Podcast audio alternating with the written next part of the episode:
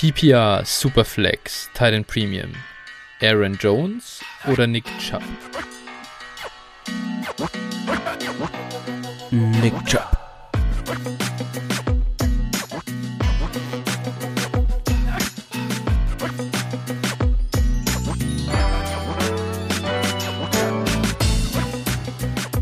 Servus und herzlich willkommen zu einer neuen Folge von Dynasty Flow, der Dynasty Show von Phil und Flo.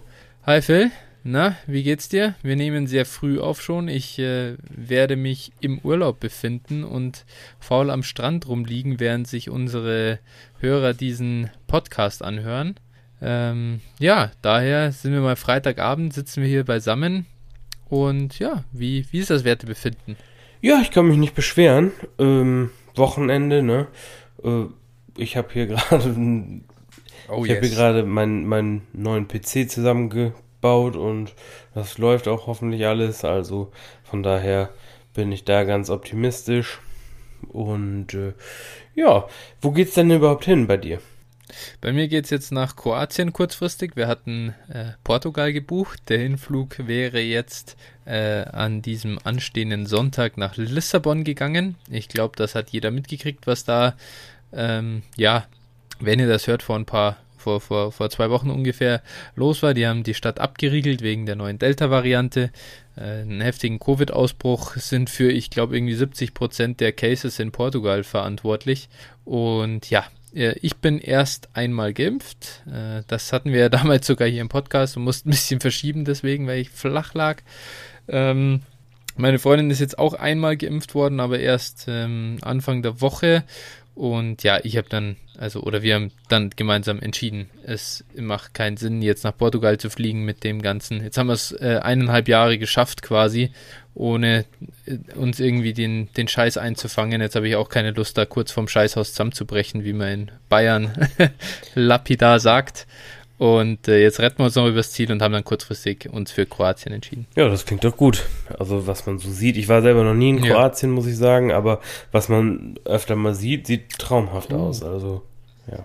Das ist krass, aber das ist, glaube ich, auch so ein Norddeutschland, Süddeutschland-Ding. Äh, wir fahren halt da mit dem Auto noch relativ entspannt hin. Das sind dann irgendwie zur ersten, zum ersten Zwischenhalt, glaube ich, acht Stunden, äh, sieben, sieben, acht Stunden sowas. Also ohne Stau natürlich und da ist immer Stau, also es werden eher 10 werden.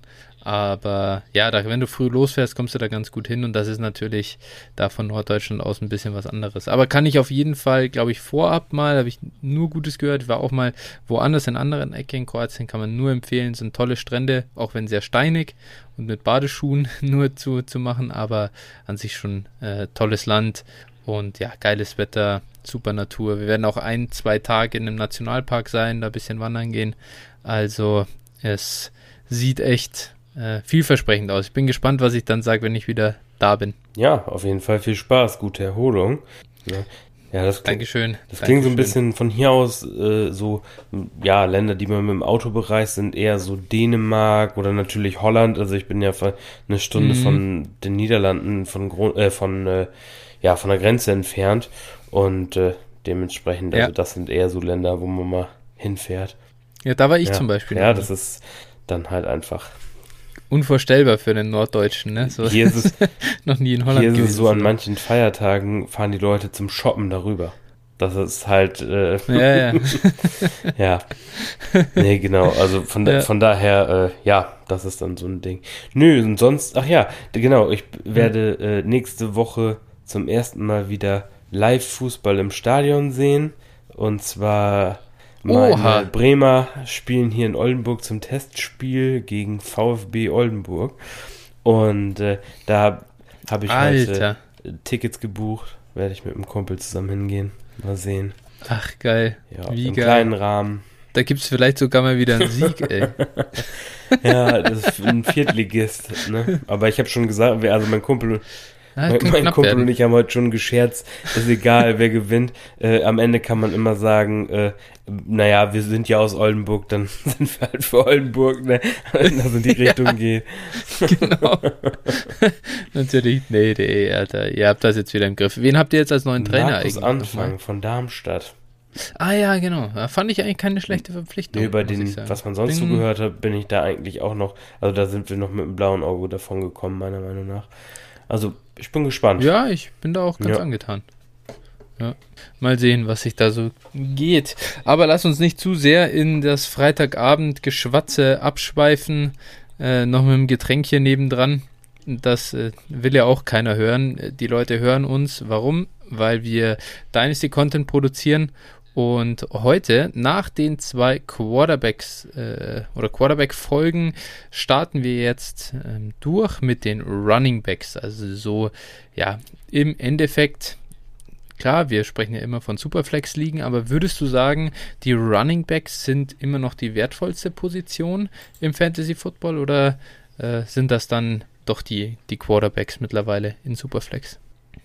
Ja, was heißt wertvoll? Ne? In dem Zusammenhang ist das halt, genau, genau. ist das halt eine Definitionsfrage.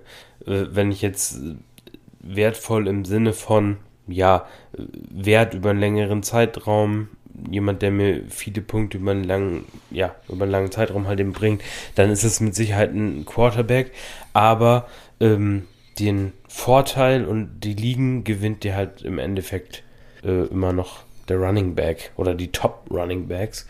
Und äh, dementsprechend, ja, kann man einen Case da für beide Positionen machen. Ne? Genau. Genau, ich glaube, der Wert, das hat man jetzt, oder das merkt man auch, das shiftet immer mehr hin zum Quarterback. Ich glaube, das ist auch ein bisschen jetzt an der, an der Zeit gerade so. Ähm, also es gibt so Wellenbewegungen irgendwie. Ich kann mich erinnern, 2019 müsste das gewesen sein.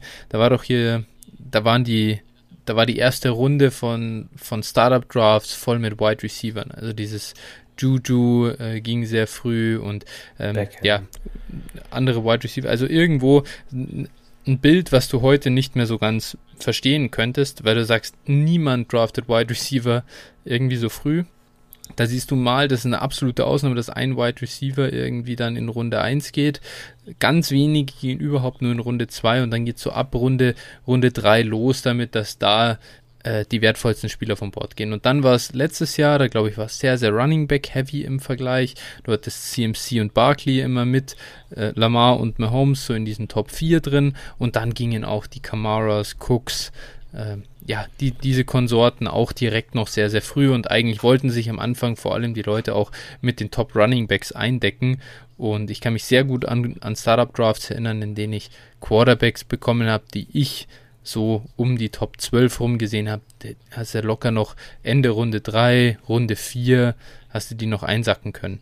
Und das geht mittlerweile halt gar nicht mehr, habe ich den Eindruck. Die sind Mitte Runde 2, ist der, ist der 12. Quarterback ungefähr vom Bord. Ja, ich glaube, das hat momentan halt auch einfach was damit zu tun, dass äh, wir auch gerade an so einem Umbruch stehen, die Klasse äh, um diese ganzen Runningbacks wie CMC, ähm, Cook, Mixen und so weiter und so fort, Elliott, die sind halt mittlerweile in einem gewissen Alter. Camara, ne, die, die Jungs sind halt mhm. halt mittlerweile alle in einem gewissen Alter. Und äh, das werden wir auch gleich am, am Ranking, denke ich mal, sehen äh, dass man die halt nicht wie vor ein, zwei Jahren noch so hoch äh, nimmt. Ne? Das ist eben der, der Unterschied. Mhm. Dadurch rutschen dann vor allen Dingen auch natürlich jetzt die ganzen jungen, interessanten Quarterbacks hoch. Ne? Dementsprechend, mhm. ich könnte mir vorstellen, dass das zum Beispiel in einem Jahr wieder etwas anders aussieht, wenn gewisse Jungs sich nochmal bewiesen haben, äh, wirklich Workhorse sind und äh, ja, konstant die Leistung von einem Top 5 oder Top 10 Running Back geliefert haben, dass dann wieder einige der Running Backs weiter vorne stehen werden. Ja, äh, stimme ich dir äh, komplett zu. Ich denke, wir sehen das ja sogar schon in den, in den Startup Drafts, die sehr, sehr jungen Spieler äh, auf der Running Back Position gehen mittlerweile sehr, sehr früh. Die meisten haben das eh schon verstanden, das Prinzip, dass ja bei, bei Running Backs von Age äh, ähm, Peak da ist, ab da geht es dann bergab. Es wird von Jahr zu Jahr weniger, weniger Production und auch äh, weniger Wert natürlich. Und das preisen sehr, sehr viele Manager mittlerweile auch ein. Ist was, was vor einem Jahr noch, glaube ich, ein bisschen anders war. Aber ja, man, man lernt dazu. Und natürlich sind das dann vor allem auch äh, Reaktionen auf so Fälle wie Todd Gurley, David Johnson, bei denen es wirklich die, die Klippe so runterging und, und bei denen sind, ja, da konnte man zusehen, wie die Räder abfallen. Das ähm, ja, schreckt viele, glaube ich, davon ab, einen sehr, sehr hohen Pick in einen Running Back zu investieren. Und vielleicht gibt es eben wieder die Gegenbewegung und man kann an der Stelle sogar ganz guten Value äh, mitnehmen, auch für sein Dynasty-Team. Denn am Ende, du hast es gesagt, die Running Backs gewinnen die Liga. Wenn du da den Spieler hast, der dir den Punktevorteil bringt, das ist ganz, ganz schwer, auf Quarterback ja einen vergleichbaren Vorteil rauszuholen. Und von Wide Receiver, glaube ich, da will ich gar nicht erst anfangen. Ja, das sind Einzelfälle, ne? Also Quad, bei, äh, bei Running Backs sind es halt mehr Spieler vor allen Dingen. Du hast zum Beispiel mal einen Lama Jackson auf Quarterback oder auch einen Devante Adams letztes Jahr Wide Receiver, die dir durchaus auch zum Großteil eine Liga gewinnen können. Aber mhm. äh, ich sag mal, wenn ich, wenn ich da meine ja, Chancen in, in Loskugeln setzen würde, dann würde ich schon eher auf, auf mhm. die Top 10 Running Back setzen, als äh, auf die Top 10 Quarterbacks oder Wide Receiver, um, um da das Richtige loszutreffen, mhm. wer der League-Winner sein wird. Ja, genau. So, so jemand wie Lamar war ja in dem Jahr, als er dir die Liga gewonnen hat, nicht mal einer der top äh, gezogenen Quarterbacks. Nein. Da war er ja sogar ein Late-Round-Quarterback. Und das sind halt diese ähm, ja, äh, die, diese Moves und die, die Probleme bei so einer Position wie Quarterback, die Vorhersehbarkeit, wie viele Punkte er dir bringt, die ist sehr, sehr schwer. Nichtsdestotrotz, dass ein Pat Mahomes zum Beispiel, der muss nicht jedes Jahr ein Quarterback 1 sein und die, die Liga gewinnen, aber der kann halt auch mal Quarterback, äh, weiß ich nicht, 6, 7, 8 sein und deswegen leidet halt trotzdem sein Wert nicht. Und du weißt einfach, weniger Verletzungsrisiko und so weiter. Ich meine, diese Themen sind ja bekannt. Ähm, daher gehen die natürlich deutlich früher mittlerweile. Aber hat nichts daran geändert, dass die Running Backs sehr, sehr wertvoll sind und ich glaube, damit können wir dann auch rübergehen äh, zu unserem Ranking. Und ähm, ja, dann würde ich dir einfach mal die Bühne lassen und, und, und dir dich einfach äh, oder vielleicht machen wir bevor wir das, bevor wir jetzt schon zum Ranking an sich kommen, vielleicht einmal ganz kurz, was haben wir gemacht? Äh, stell doch vielleicht mal unseren ähm, oder die Punkte vor. Du hattest das ja eh äh, schon gedraftet, so als ähm, in welche in welche Kategorien, in welchen Kategorien du einen Running Back bewertet hast in dem Punktesystem und wo du, also was dein Ranking sozusagen dann ähm, mit beeinflusst hat und, und ja, die Grundlage dafür genau. ist. Ja, letzt, also genau, ich habe es letztes Mal bei den Quarterbacks auch schon gemacht, ne? Ähm, genau, und ich habe so ein bisschen so eine Schablone wieder aufgelegt und habe dann folgende Kategorien genommen und mir die genauer angeschaut. Zum einen, äh, die erste Kategorie ist das Alter, das eine Rolle spielt. Dann äh, den mhm. Support, auch hier hatten wir beim Receiver, letzt, äh, beim, beim Quarterback letztes Mal auch schon. Genau, das ist hier für die Umstände, ne? Quarterback, O-Line zum Beispiel. Ne? Mhm. Dann äh, die Fähigkeiten als reiner Rusher, als Passcatcher, dann nochmal im Speziellen die Goal-Line-Work, weil wir wollen natürlich in Fantasy Football gerne viele Touchdowns haben und dafür ist es wichtig, dass mhm. unser Running Back dann auch Goal-Line-Work sieht. Dann äh, die Injuries, Ne? Wir können zwar keine Injuries äh, projecten, aber nichtsdestotrotz können wir schon sehen, wie es einem Spieler in der Vergangenheit so erging. Mhm.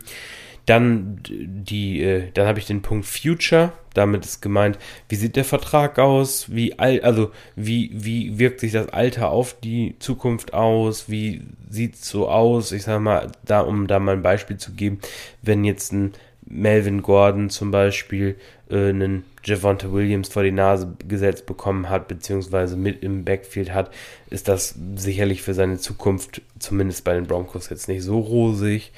Ähm, ja. Genau, dann habe ich das Talent, nur das reine Talent. Ich meine, das ist für einen Running Back jetzt kann man sagen, vielleicht nicht so wichtig, aber nichtsdestotrotz ähm, macht schon was aus, ob ich da nun einen äh, CMC oder einen Mike Davis im Backfield stehen habe.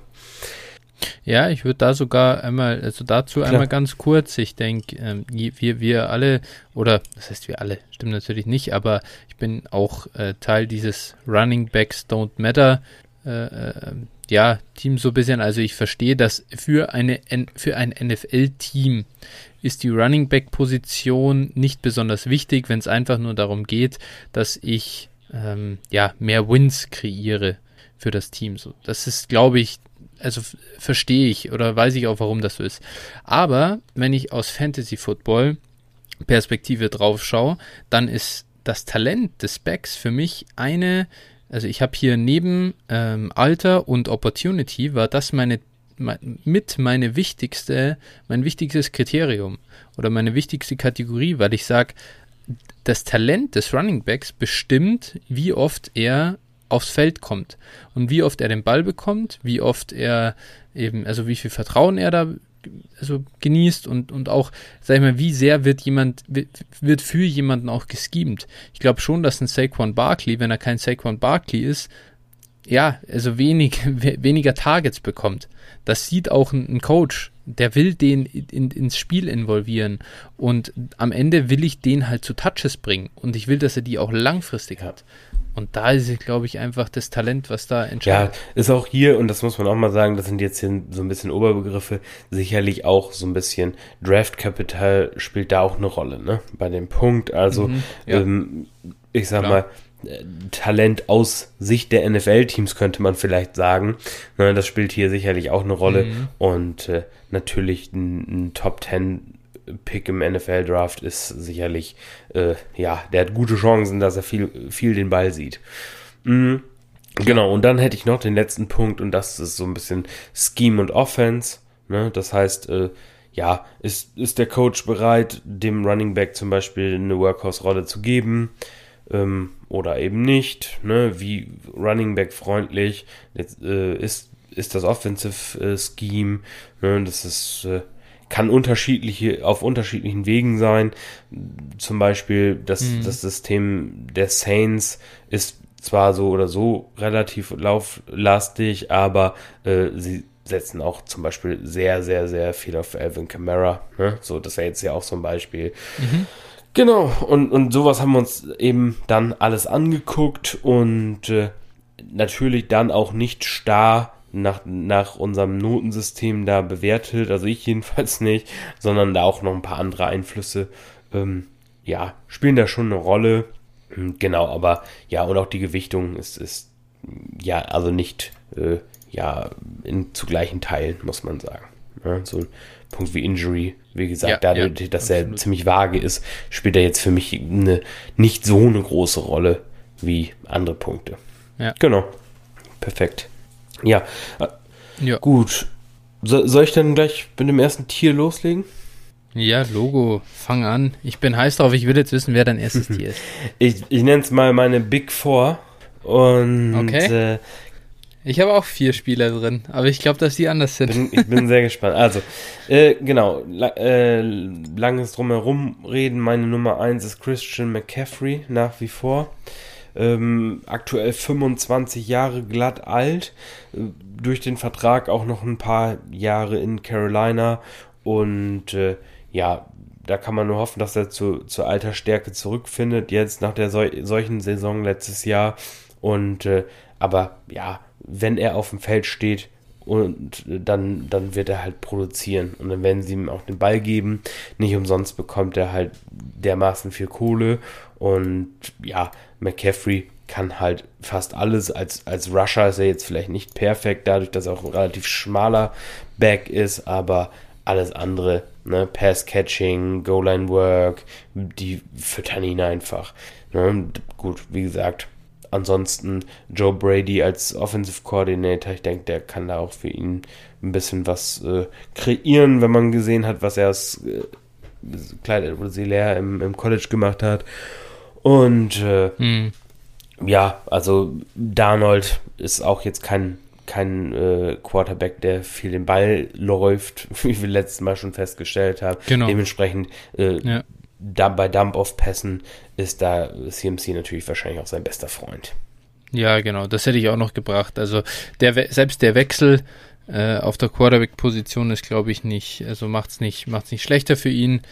Und ja, ist auch meine Nummer eins, trotz des nicht mehr ganz so jungen Alters. Also es gibt ja durchaus aufstrebende Backs, die äh, dahingehend besser aufgestellt sind. Aber ja, also was er einfach im Receiving Game macht, das ist absurd. Und wenn er nahe, also so eine Opportunity weiter sieht, dann ja, es ist krank. Also hat mehr, ich glaube, letztes Jahr, das ist klar, das, da hätte, wäre auch äh, zurückregressiert, sicher. Aber in den Spielen, in denen er gespielt hat, war er halt, er war der Typ, der in Fantasy Football die meisten Punkte gemacht hat. So in PPR, äh, Six-Point-Passing-Touchdown-Ding, mehr als Quarterbacks im Schnitt. Mehr als der Quarterback 1 im Schnitt. Das ist absurd. Also, er ist ein Cheatcode und wenn er halbwegs in der äh, Richtung liefert, dann gewinnt er dir einfach äh, wieder eine Liga, wenn dein restliches Roster halbwegs, äh, ja, passt. Genau, das ist, ja, dann meine Nummer 2 ist der gute Jonathan Taylor von den Indianapolis mhm. Colts. 22,4 Jahre alt, also wirklich noch jung. Natürlich ein Jahr erst gespielt. Mhm. Dann, ja, die Umstände für, für Taylor sind meiner Meinung nach ziemlich gut. Er hat äh, eine ja, Top 5 Run-Blocking Run O-Line in der NFL. Ne, die Jungs kreieren da ordentlich und äh, ja, darüber hinaus in Indianapolis will den Ball auch laufen. Das ist, hilft auf jeden Fall dazu, äh, darf Taylor auch den Ball fangen. Das äh, hat man, da hatte man vorher durchaus Zweifel vor seiner Rookie-Saison, aber äh, ja, es, es wird einfach äh, zu ihm auch der Dump-Off-Pass gespielt. Das heißt, auch da hat er eben das, das Potenzial, die Punkte zu machen, die man, die es eben braucht, um äh, ja, ein Top 5 Running Back in, in Fantasy zu sein. Und ja, der wird da die nächsten Jahre ordentlich abreißen. Ne? Das ist keine ja, Frage. Ist natürlich ein mega, äh, mega Spieler, so für, für Fantasy, für Dynasty. Äh, besser geht's kaum. Ich habe ihn nicht auf der 2, ich habe ihn auf der 3. Und ich muss sagen, ich, ich, schwank, ich, ihn, ich schwank hier heftig zwischen 3 und 4. Also ähm, da ist er gerade noch so drüber, aber im Prinzip traue ich ihm nicht zu, dass er im Receiving Game so eine dominante Rolle einnehmen wird, wie es vielleicht andere Backs äh, können. Und ich bin halt gespannt, wie das jetzt läuft mit, mit äh, Carson Wentz ähm, statt Philip Rivers. Denn Philip Rivers ist natürlich der äh, Checkdown-God der NFL gewesen. Ja, äh, da haben die Running Backs einfach massig Targets gesehen. Carson Wentz ist jetzt auch nicht der mobilste Quarterback, klar, aber wie viel er dann wirklich zu Taylor passen wird, wird man sehen. Und es ist natürlich auch noch Nahim Heinz da. So ein bisschen ein, ein Problem, glaube ich. Und er wird nicht diese, er, ich, ich sehe in ihm kein Three-Down-Back, äh, zumindest für die anstehende Saison. Auch wenn ich mich da sehr gern vom Gegenteil überzeugen lasse. Aber alles in allem äh, super äh, Running Back Prospect und ist bei mir jetzt halt eben die Nummer 3. Ja, also genau, ich glaube einfach, dass das Volume auch also Heinz natürlich spielt der da auch eine Rolle, aber trotzdem äh, wird, das, wird das Volume für ihn ausreichend sein. ja, ja dann mein 3 ist äh, Saquon Barkley. Ähm, 24,3 Jahre alt, also noch recht, recht jung. Und äh, ja, war ein, war ein Top 10 Pick, wie gesagt. Das Einzige, wo ich jetzt nicht so von begeistert bin bei ihm, ist halt eben äh, ja, die Umstände. Aber ja. Saquon wird gefeatured werden. Das ist halt das Ding. Ähm, auch wenn die O-Line jetzt nicht prickelnd ist, wir haben da bei Daniel Jones schon drüber gesprochen. Äh, Im im Run-Blocking waren sie zumindest, ich sag mal, im ja, oberen Teil des letzten Drittels der NFL. Was, ich sag mal, im Pass-Blocking. Im, Pass Im fünften Sechstel waren Genau. so. Genau. Das Ding, ist, das Ding ist halt, äh, dadurch, dass die Line im Pass-Blocking so scheiße ist, äh, werden da auch viele kurze Pässe auf, auf äh, Saquon fliegen. Und äh, ja, wie gesagt, Saquon Barkley wird halt seine 350 Touches sehen und äh, auch wenn sie jetzt noch sagen, ja, sie schonen ihn zum Saisonbeginn, mag sein, dass das vielleicht die ersten zwei Wochen so sein wird, aber dann wird er wieder gefüttert werden. da besteht für mich absolut kein Zweifel. Und wie gesagt, er hat, er hat eben äh, das Potenzial und solange Gettleman da ist, wird er auch seinen An Anschlussvertrag bekommen und äh, dementsprechend für mich immer noch ein, äh, ja, meine Nummer 3 in, in Dynasty. Völlig fair. Ähm, ich habe ihn hier auf 5 stehen tatsächlich. Und ja, es ist im Prinzip nur der Landing-Spot oder nur die, die, es sind nur die Umstände, die ihn hier ein bisschen runternehmen für mich. Ich glaube einfach, dass es sehr ineffizient wird in, in New York. Ich bin da skeptisch, einfach auch. Es ist halt, Daniel Jones ist ein mobiler Quarterback, der halt doch eher mal äh, noch die ähm, Beine in die Hand nimmt, als es damals Eli Manning war in seiner Rookie-Season, der ihm halt jeden Ball zum Checkdown rübergeworfen hat.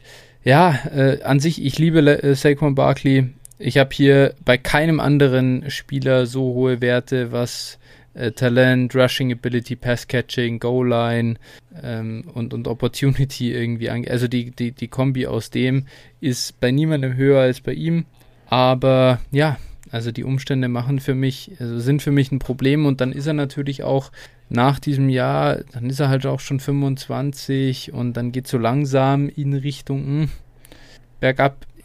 Ich mag ihn wirklich gern. Ich habe ihn hier auch noch im obersten Tier jetzt als 5 mit drin. Gehört für mich dazu den Top-Backs dazu. Aber ja, ähm, den Spieler, den ich hier an 2 und 4 habe, da nehme ich jeweils, kommt ein bisschen auf die Situation an, aber äh, außer ich bin Heavy Contender, immer einen äh, Trade 1 zu 1 zum jüngeren Asset. Ja.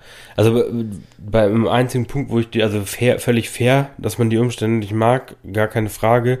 Ähm, das Einzige, wo ich dir schon widersprechen würde, wäre mit dem Daniel Jones Punkt, also dass er ein mobiler Quarterback ist und deswegen mhm. Saquon äh, den Ball nicht so häufig bekommt. Also in der Rookie-Saison von Daniel Jones, gut, fairerweise, die hat er nicht komplett gespielt, ne?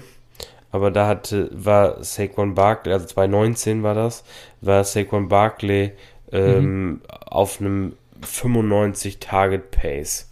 Ne? Also hochgerechnet auf, auf 17 mhm. Spiele jetzt. Und das ist also, ja, also, ne, okay. wenn ich, wenn ich 100, um die 100 Targets beim Running Back höre, dann freue ich, freu ich mich ja, schön. Logo, keine Frage. Selbst wenn es 90 sind, ne? Das ich, ist immer noch sehr, sehr gut. Ja, keine Frage. Keine Frage absolut. Es ist völlig in Ordnung. Ich sage nur, okay, dann, dann, ich, ich bring's mal, ich bin gespannt, wo er bei dir ist, aber dann kann ich kann ja mal sagen, ich habe hier direkt über ihm noch DeAndre Swift aus Detroit. Äh, der ist in ähnlich schlechten Umständen, was die Offense angeht, aber mit einer wirklich deutlich besseren O-Line ausgestattet. Ist dafür nicht so ein Workhorse wie Saquon Barkley ist natürlich. Da ist, sind andere Backs da, die auch rushen.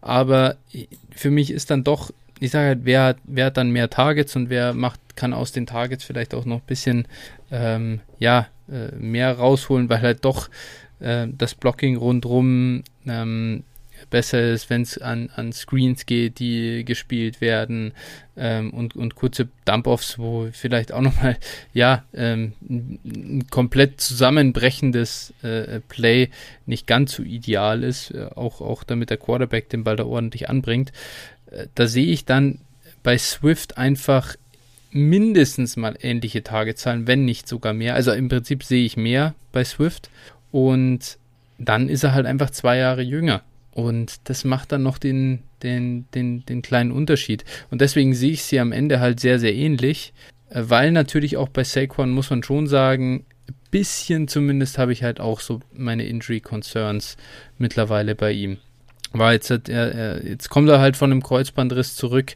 Das ist nicht ohne. Das ist jetzt auch kein, kein, kein Riesenproblem mehr in der heutigen Zeit. College war er auch schon verletzt. Ja, also ähm, würde ich, sehe ich halt ein bisschen, bisschen äh, kritisch. Und deswegen grade ich ihn hier minimal runter. Wo hattest du Swift jetzt? Auf der 3 oder auf der 4? Auf der 4 hatte ich ihn. Okay. Soll ich sagen, Meine Nummer 2 ist noch offen quasi. Ach. Äh, kannst du gerne schon mal droppen, aber wir können wir auch äh, später zu Swift kommen. Ja, gut, dann machen wir es später, genau. Okay, wer ist jetzt noch mein, deine 2 und meine 4 fehlt? Und ich denke, das ist der gleiche Spieler. Richtig.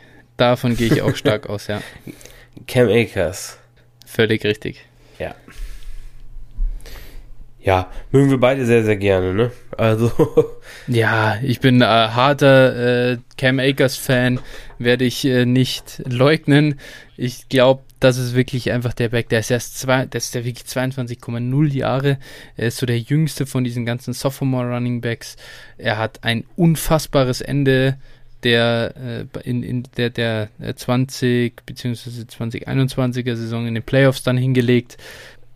Ist da nicht einfach nur durch einen Cake-Schedule durchgelaufen oder so, ist einfach schon gefeatured worden von Sean McVay, äh, obwohl ähm, Daryl Henderson durchaus fit war, äh, hat er die äh, Workload bekommen. Er hat hinter dieser FSU äh, ähm, O-Line, damals die einfach ganz, ganz schwach war am College, schon ja unglaublich gute Dinge getan. Also war, wenn du so Yards per Carry einfach nur anschaust, sah schlecht aus, aber hinter dieser O-Line macht niemand viel Yards per Carry. Und er ist, glaube ich, so ein, so ein super talentierter Spieler, der in dem perfekten Scheme irgendwo gelandet ist, mit Sean McVay jemand hat, der gerne Running Backs featured, der sie gerne einsetzt. Die haben aber sogar so viele Rush Attempts und so viele Running Back Targets da, dass es gar kein Problem ist, wenn Daryl Henderson äh, zum Beispiel auch ein bisschen was bekommt. Das ist völlig in Ordnung. Da ist für Cam Akers immer noch mehr als genug da, um eine Top 5 Running Back Season zu produzieren. Und dann hast du so jemand mit so einer Upside und der ist erst 22. Huiuiui. Also ich war kurz davor, oder ich bin kurz davor, wenn er halbwegs äh, gut scored dieses Jahr und diese Hoffnungen auch erfüllt, dann ist er nächstes Jahr irgendwie so quasi in Stein gemeißelt meine Nummer 1. Ja, sehe seh ich auch so. Ähm, genau, also definitiv. Ja, genau. Also ich kann dir nur, nur zustimmen, nochmal ganz kurz. Also ich habe es hier schon öfter gesagt im Podcast. Ich, äh, es tut mir in der Seele weh, als Seahawks-Fan das zu sag, sagen zu müssen, aber die Rams Offense, auf die freue ich mich wirklich extrem nächstes Jahr. Das wird echt, echt ja. spannend zu sehen. Also äh, vielleicht auch manchmal sehr traurig zu sehen, wenn man so auf der anderen Seite steht, aber ja, es ist einfach, die, die Rams wollen den Ball laufen. Also ich habe es jetzt gerade hier nochmal ausgerechnet aus dem letzten Jahr und das auf, auf 17 Spiele hochgerechnet. Äh, auf 17 mm. Spiele hatten sie einen äh, Pace von 500, äh, 2,5 äh, Rush Attempts. So. Boah. Ja. So, das ist, äh, das ist schon, ja.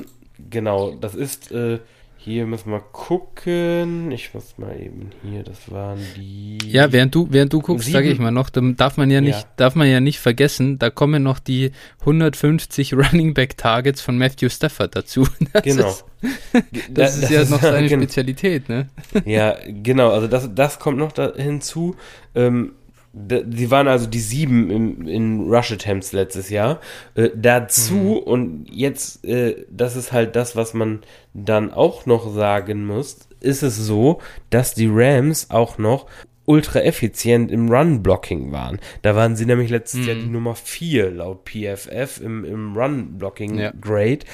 Das heißt also, wir haben hier eine Kombination aus ähm, eine riesen Opportunity für, für Akers, ne, wie auch immer sie die äh, Touches aufteilen.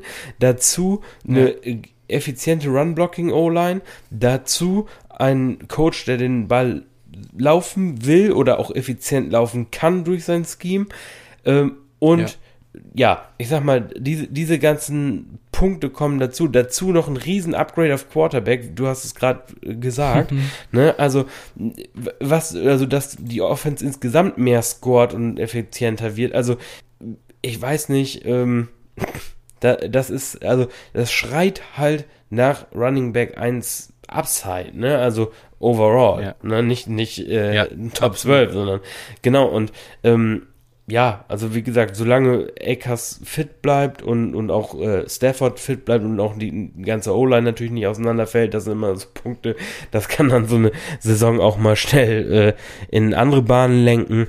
Ja. Aber ansonsten äh, bin ich da voll bei dir. Wie gesagt, ich war jetzt hier noch ein bisschen zurückhaltender, indem ich ihn nur auf die vier gepackt habe. Ich habe tatsächlich halt auch überlegt, ihn äh, irgendwo äh, auch zwischen 2 und 4 dann zu ranken letztlich. CMC, ja, der ist für mich aktuell noch ein bisschen drüber. Aber mhm. wie gesagt, wenn, wie, wie du gesagt hast, wenn der jetzt äh, dann nächstes Jahr, wir sitzen ja an der gleichen Stelle und der hat eine super Saison abgerissen, dann führt da wahrscheinlich kein Weg dran vorbei, ihn auf die, auf die 1 zu setzen. weil er dann eben nur 23 ja, Jahre alt sein wird. genau, ja. Ja, ist absurd. Es ist wirklich absurd, sich das äh, vorzustellen. Und hier auch nochmal ganz kurz einfach zum Vergleich Akers Taylor. Die sind, das sind zwei absolute super Talente und beides, also Athleten und, und die können diese Position sehr, sehr gut spielen.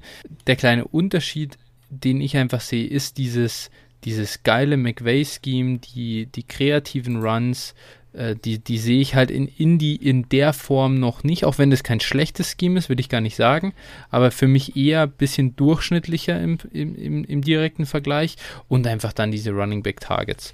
Und äh, auch, auch das, auch, auch tatsächlich der, der Skill im Receiving Game ist, glaube ich, bei Akers einfach ein bisschen ausgeprägter als bei Taylor was äh, Routen wirklich laufen angeht. Auch die Hände, glaube ich, sind ein bisschen, bisschen smoother bei ihm.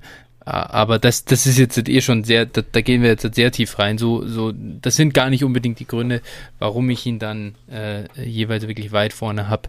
Ähm, der, der Unterschied ist ja auch nicht riesig, aber ja, einfach nur um zu erklären, warum ich ihn auf zwei habe und, und Taylor auf drei. Ja, für mich, also äh, mich würde es nicht wundern, tatsächlich, wenn der eine oder der andere irgendwie die, die zwei über uh, overall ist oder, ne, also ich sag mal, wie gesagt, ja. aus diesem Tier, da kann halt alles passieren. Von daher ja, absolut, ja. absolut fair. Ja. Genau. Okay. Ja, ähm, dann, dann schiebe ich jetzt nochmal, ich habe ich hab DeAndre Swift schon ein bisschen angerissen, der war ja meine Nummer 4 und ist in diesem Tier mit dabei.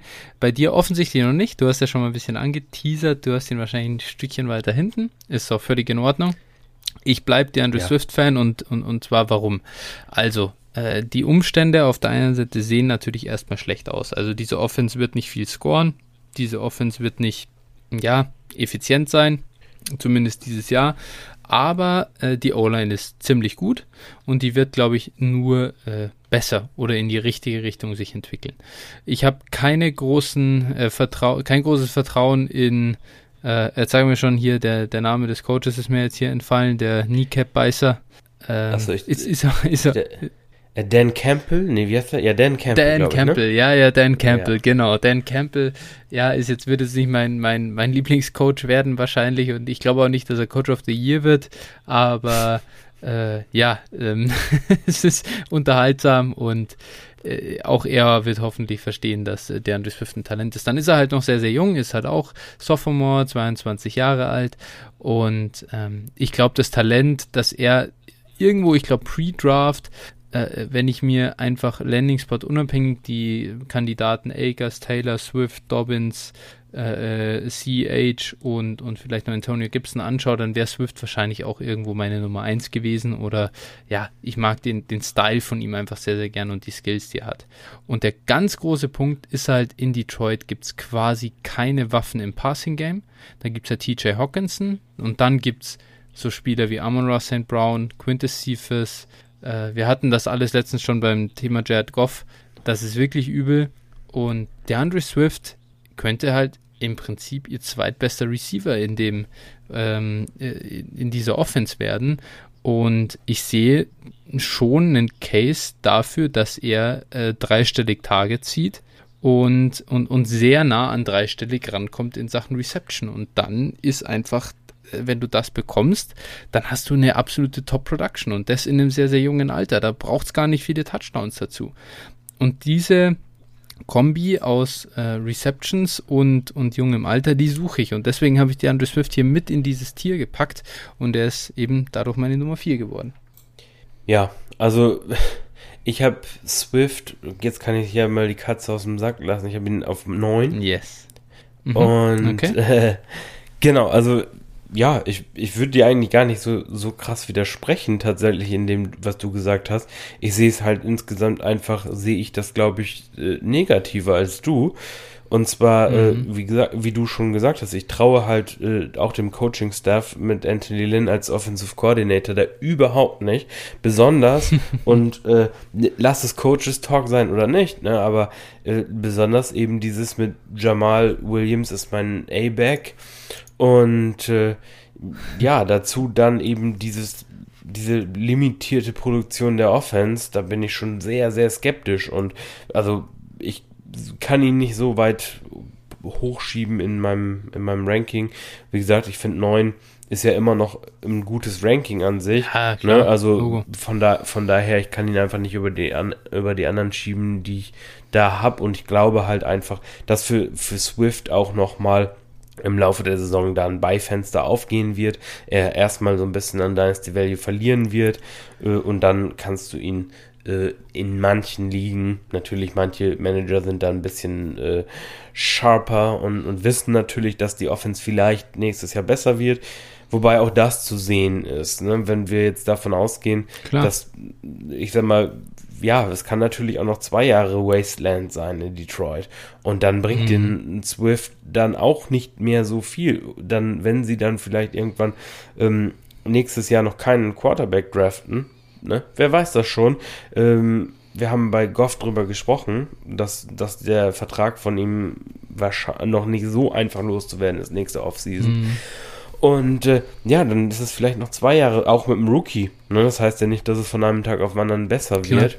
Und solange der Coaching-Staff da sein wird, wird das halt, ja, also da habe ich nicht viel Vertrauen rein und dementsprechend bin ich da nicht bereit, ihn so hoch einzustufen.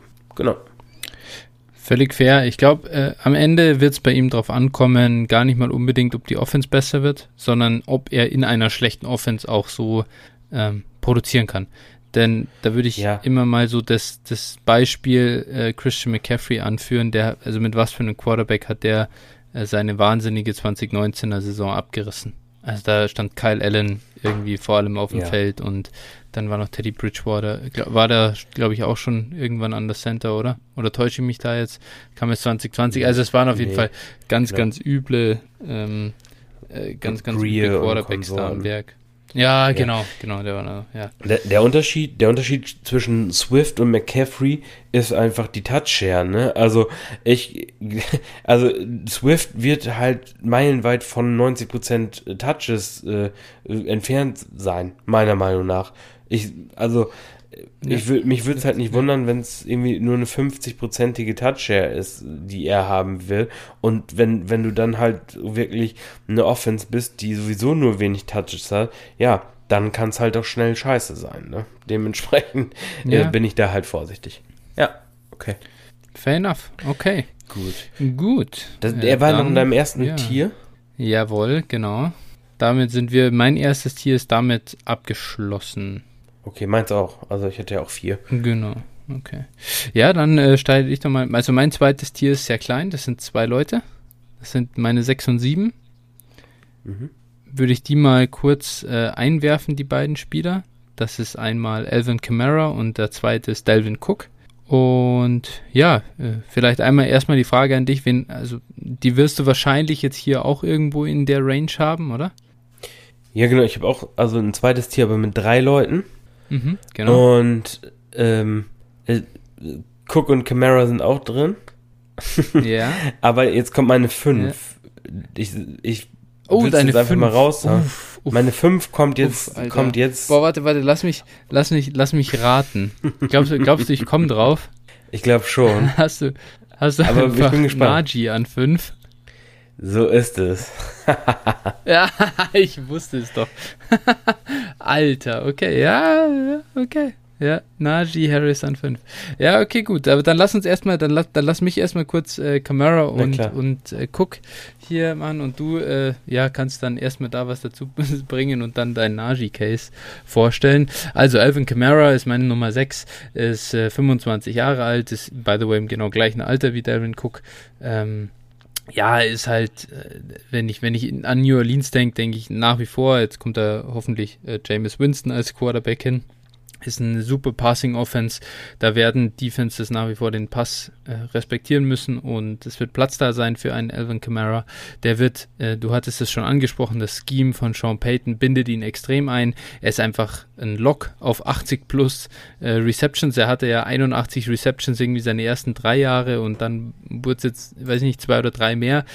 Also es ist wahnsinnig verlässlich, äh, was er da abliefert.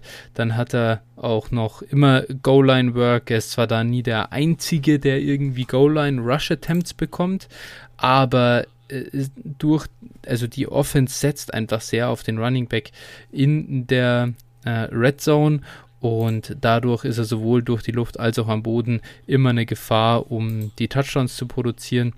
Der einzige Grund, warum ich ihn nicht in das obere Tier hineinbringe, ist im Endeffekt sein Alter. Er ist halt dann zum Start der Saison schon 26 Jahre alt. Und ja, jetzt geht es dann langsam bergab. Ich hoffe immer noch darauf, dass Alvin Kamara natürlich irgendwo seine Lebens Dauer so ein bisschen verlängern kann, dadurch, dass er halt vor allem durchs Receiving Game irgendwie dominiert und nicht ganz so viele Rush Attempts hatte wie viele andere Running Backs, die dann mit 26 so äh, langsam abbauen. Von dem her Daumen sind gedrückt, aber ja, ähm, ist halt nicht mehr vergleichbar mit einem 22-jährigen äh, Running Back, der ähnliche Opportunity sehen wird. Ja, also ich habe Camaro auf 7.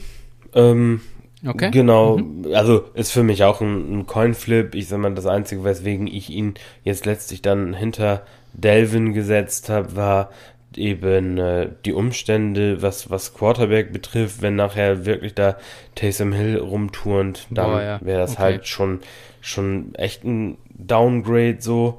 Aber ja, ansonsten, ich bin ein riesiger Alvin Kamara-Fan, einer meiner Lieblingsspieler mhm. in der NFL. Und äh, ich mag den ja. unheimlich gerne spielen sehen. Und ja, ich hab, bin auch, war auch letztes Jahr vor der Saison, wer da so mal schon mir zum Beispiel auf Twitter gefolgt ist oder so, war ich auf jeden Fall all in, was Camara betrifft und hatte damit der dann auch äh, glücklicherweise recht.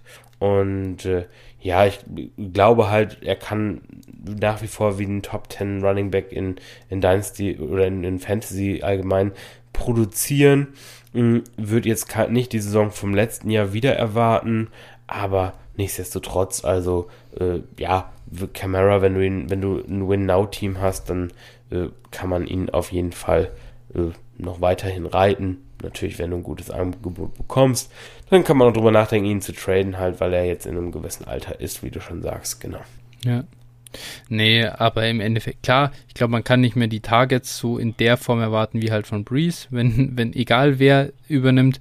Taysom Hill, ich hoffe einfach, dass es nicht passiert. Es wäre so brutal und dann wird es echt ein bisschen kritisch, glaube ich, was das angeht, weil dann kann es halt sein, dass er von 80 Receptions irgendwie auf 50 oder so runterdroppt boah, das, das würde massiv wehtun. Es könnte natürlich noch weniger werden. Das muss man dann sehen, wie sich diese Offense entwickelt. Ich glaube, das kann zum jetzigen Zeitpunkt niemand wirklich seriös äh, prognostizieren. Aber äh, dann von Elvin zu Delvin, meine Nummer 7, Delvin Cook. ja, ja, richtig. Äh, der kam aus dem Nichts. Äh, Minnesota Vikings, 25,8 Jahre alt. Ähm, ja, in Minnesota ist an sich äh, die O-Line und das Passing Game so, dadurch wird er jetzt nicht wahnsinnig gut unterstützt. Das ist, glaube ich, jeweils ziemlicher NFL-Durchschnitt. Aber ich würde trotzdem sagen, dass ihn das Scheme schon ordentlich unterstützt. Also sie sind sehr running, also rushing, uh, rush heavy, sagen wir so, Run Heavy, Run Heavy Scheme ist es. Und man muss halt sagen, Delvin Cook ist einer der talentiertesten Running Backs der NFL, glaube ich. Einer der absolut äh, für mich explosivsten und elektrisierendsten Rusher. Ich schaue wenigen wirklich äh, lieber beim Laufen zu als Delvin Cook. Ich finde das unglaublich, seine Cuts äh, die er setzen kann. Und er ist halt auch im Passspiel wirklich zu gebrauchen. Ich würde ihn jetzt nicht auf dieses Kamara, Barkley, McCaffrey Niveau heben wollen, äh, oder Eckler-Niveau, ja, aber trotzdem, äh, er ist mehr als nur ein Dump-Off- und Screenfänger und äh, das zeigt er von Jahr zu Jahr. Dazu hat er die Goal-Line äh, in Minnesota, glaube ich, einfach gepachtet und wenn er fit ist, dann bekommt er da die Touches. Äh, ist bisschen vielleicht ist das einzige Problem bei ihm so, sind halt diese Injury Concerns, die man immer mal wieder hat. Aber er hat jetzt auch äh, die Saison geliefert und, und ja, ist ohne größere Verletzungen durchgekommen. Ähm, aber er hangelt sich, finde ich, oder das ist immer so ein bisschen das Problem bei ihm, von Injury Report zu Injury Report. Man hat immer Angst, dass doch wieder ein schlimmer, mal wieder ein schlimmerer Hamstring drin ist oder ein Ankle-Sprain. Aber ansonsten, also ich muss einfach sagen, die Opportunity, die ist da und Delvin Cook hat, äh, es dürfte in Redraft jeder in den Top 5 haben bei den Running Backs und ja, ich bin sehr sicher, dass er uns noch ein, zwei sehr, sehr gute Jahre geben wird. Dann wird es halt einfach auch vorbei sein wahrscheinlich. Ja, da ist nichts hinzuzufügen. Da bin ich komplett mit einverstanden. Das ist, wie gesagt, meine 6. Und äh, die werden ihn ja. wieder featuren, solange er fit bleibt. Äh, Top 5 Running Back, gar keine Frage. Ja, genau. Super, aber dann, jetzt bist du da. Najee Harris ist deine Nummer 5. Und jetzt sag uns doch, warum. Ja, genau. Najee Harris ist meine Nummer 5. Jetzt natürlich gerade die super News mit äh, David DeCastro, der von den Steelers released wurde, weil, ja. weil, äh, das ist nicht so geil, ja. Weil, weil irgendwie sein, sein Knöchel, da muss, braucht er noch ein Clean-Up und sowas und danach will er wahrscheinlich sogar retiren. Hört, hört man jetzt. Ja, natürlich ein bisschen ungeil, aber sie haben gleich Trey Turner als Ersatz gesigned, also dementsprechend, äh, ja, für, für Guards ist gesorgt. Und äh, ja, für mich, für mich ist einfach bei Najee Harris entscheidend. Äh, er ist ein junger Running Back, zwar nicht so jung, wie man es vom Rookie eigentlich erwartet, aber 23,3 Jahre alt. Also, wie gesagt, hat auf jeden Fall seinen ganzen, ja, First Round Rookie Contract noch vor sich, den er bei den Steelers auch dann bis zum Ende ausspielen kann.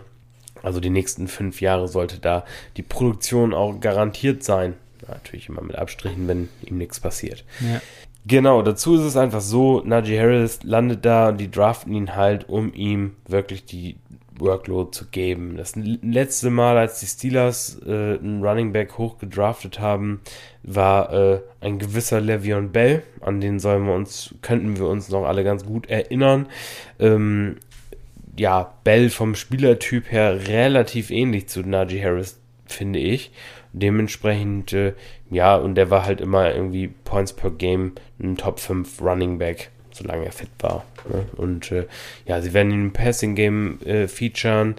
Die, dadurch, dass die O-Line jetzt vielleicht auch gerade im Pass Pro ein bisschen nachlässt oder letztes Jahr war sie schon schlecht. Äh, ja, wir sind gerade die Dump-Off gefragt. Auch da ist viel, viel offen. Tomlin hat keinen Bock mehr auf äh, so Graupen wie Snell und äh, McFarlane, Connor ist weg. Hm, ja, ich, also ich sehe da einfach eine riesen, riesen Opportunity. Auch wenn die Effizienz vielleicht nicht so hoch sein wird im, im nächsten Jahr, ist es einfach trotzdem, wenn, wenn ein Rookie 350 Touches bekommt, dann ist es für mich einfach der Punkt, dass er hier in, in den ja, Top 8 oder Top 7 Running Back sein muss. Und äh, ja, ich mag dazu Najee Harris halt auch gerne. Und ich glaube einfach, der wird abreißen, spätestens, ähm, ja, übernächstes Jahr. Und ich glaube halt auch nicht, auch gerade mit Future Outlook, ja, Ben ist guckt, ne, wissen wir, aber ich glaube halt nicht, dass die Steelers rebuilden werden. Ne, das, äh, die werden mhm. irgendeinen irgendein Quarterback holen, da sind, werden auch nächstes Jahr einige auf dem Markt sein, ne, ein Kirk Cousins, ein Jared Goff, äh, wer auch immer da dann nach Pittsburgh kommt, weil die, die Steelers werden meiner Meinung nach auch einfach nicht hoch genug picken, um einen vernünftigen Rookie zu bekommen. Und äh, ja. ja, dementsprechend glaube ich schon, dass auch für über diese Saison hinaus da äh, eine Offense auf dem Platz stehen wird, die äh, auch scored und nicht mit einem Rookie irgendwo im Rebuild äh, Niemandsland rumkrebst. Ja, das ist so der Kirk Cousins Landing Spot vielleicht äh, nach ja. der Saison oder also einer von diesen äh, Wets, die dann irgendwie ersetzt wird. Ja, genau. Also irgendwie so so eine in so eine Richtung könnte ich mir halt sehr sehr gut vorstellen. Und ja, ähm, wird man sehen. Ich bin bei Naji, ich möchte gar nichts, also all das, was du positiv gesagt hast, sehe ich äh, im Prinzip auch so. Das Einzige, was halt bei mir ein bisschen ist, ist halt, ja, das Alter, weil er halt immer noch, ist halt, also die Kombination aus Rookie und Alter. Klar, er ist über 23 Jahre alt, er ist eben älter als Gibson, Akers, Taylor, Swift, ähm, CH und so weiter, also die letztjährigen Rookies. Und daher, äh, weiß ich nicht, also fünf Jahre Top-Workload muss man dann mal sehen, wie lange er das dann schafft. Das ist auch mal ein ganz interessanter Use Case, so ein bisschen für die NFL. Äh, was, was macht dich sozusagen mehr kaputt, das Alter oder die NFL-Carries? Äh, wird man bei ihm ganz gut beobachten können. Und ich bin gespannt, wie er so Richtung Second Contract dann ähm, bewertet wird. Und das Zweite, was halt schon ein bisschen das Problem ist, sind, glaube ich, einfach die Umstände in, in Pittsburgh. Dieses Jahr sollte das schon noch gehen, wie du sagst. Von, von Ben wird er massiv Targets bekommen, da würde ich auch zustimmen. Die O-Line ist halt wirklich, äh, ja, das ist wirklich der Bodensatz halt der NFL, ne? So in, also auch in, im Run-Blocking, nicht nur im Pass-Blocking, sondern im Run-Blocking halt auch ganz, ganz übel. Und ja, da bin ich mal gespannt, ob äh, einfach das Run-Game mehr Effizienz bekommt, weil du James Conner durch Najee Harris austauscht. Ich hoffe, dass es so ist, aber ich bin skeptisch. Und ja, ich habe ihn in meinem nächsten Tier an Nummer 11, aber ja, ich, ich, ich würde mich freuen, wenn du an der Stelle recht behältst. Pitts, also nur kurz, Pittsburgh war letztes mhm. Jahr beschissen, ne, was, was den Lauf angeht, aber ja, ja, äh, sie hatten immerhin in 16 Spielen 373 Attempts. Das war gut mhm. für äh, 1350 Yards, ne, also insgesamt pro mhm. Jahr und 12 Touchdowns auf dem Boden.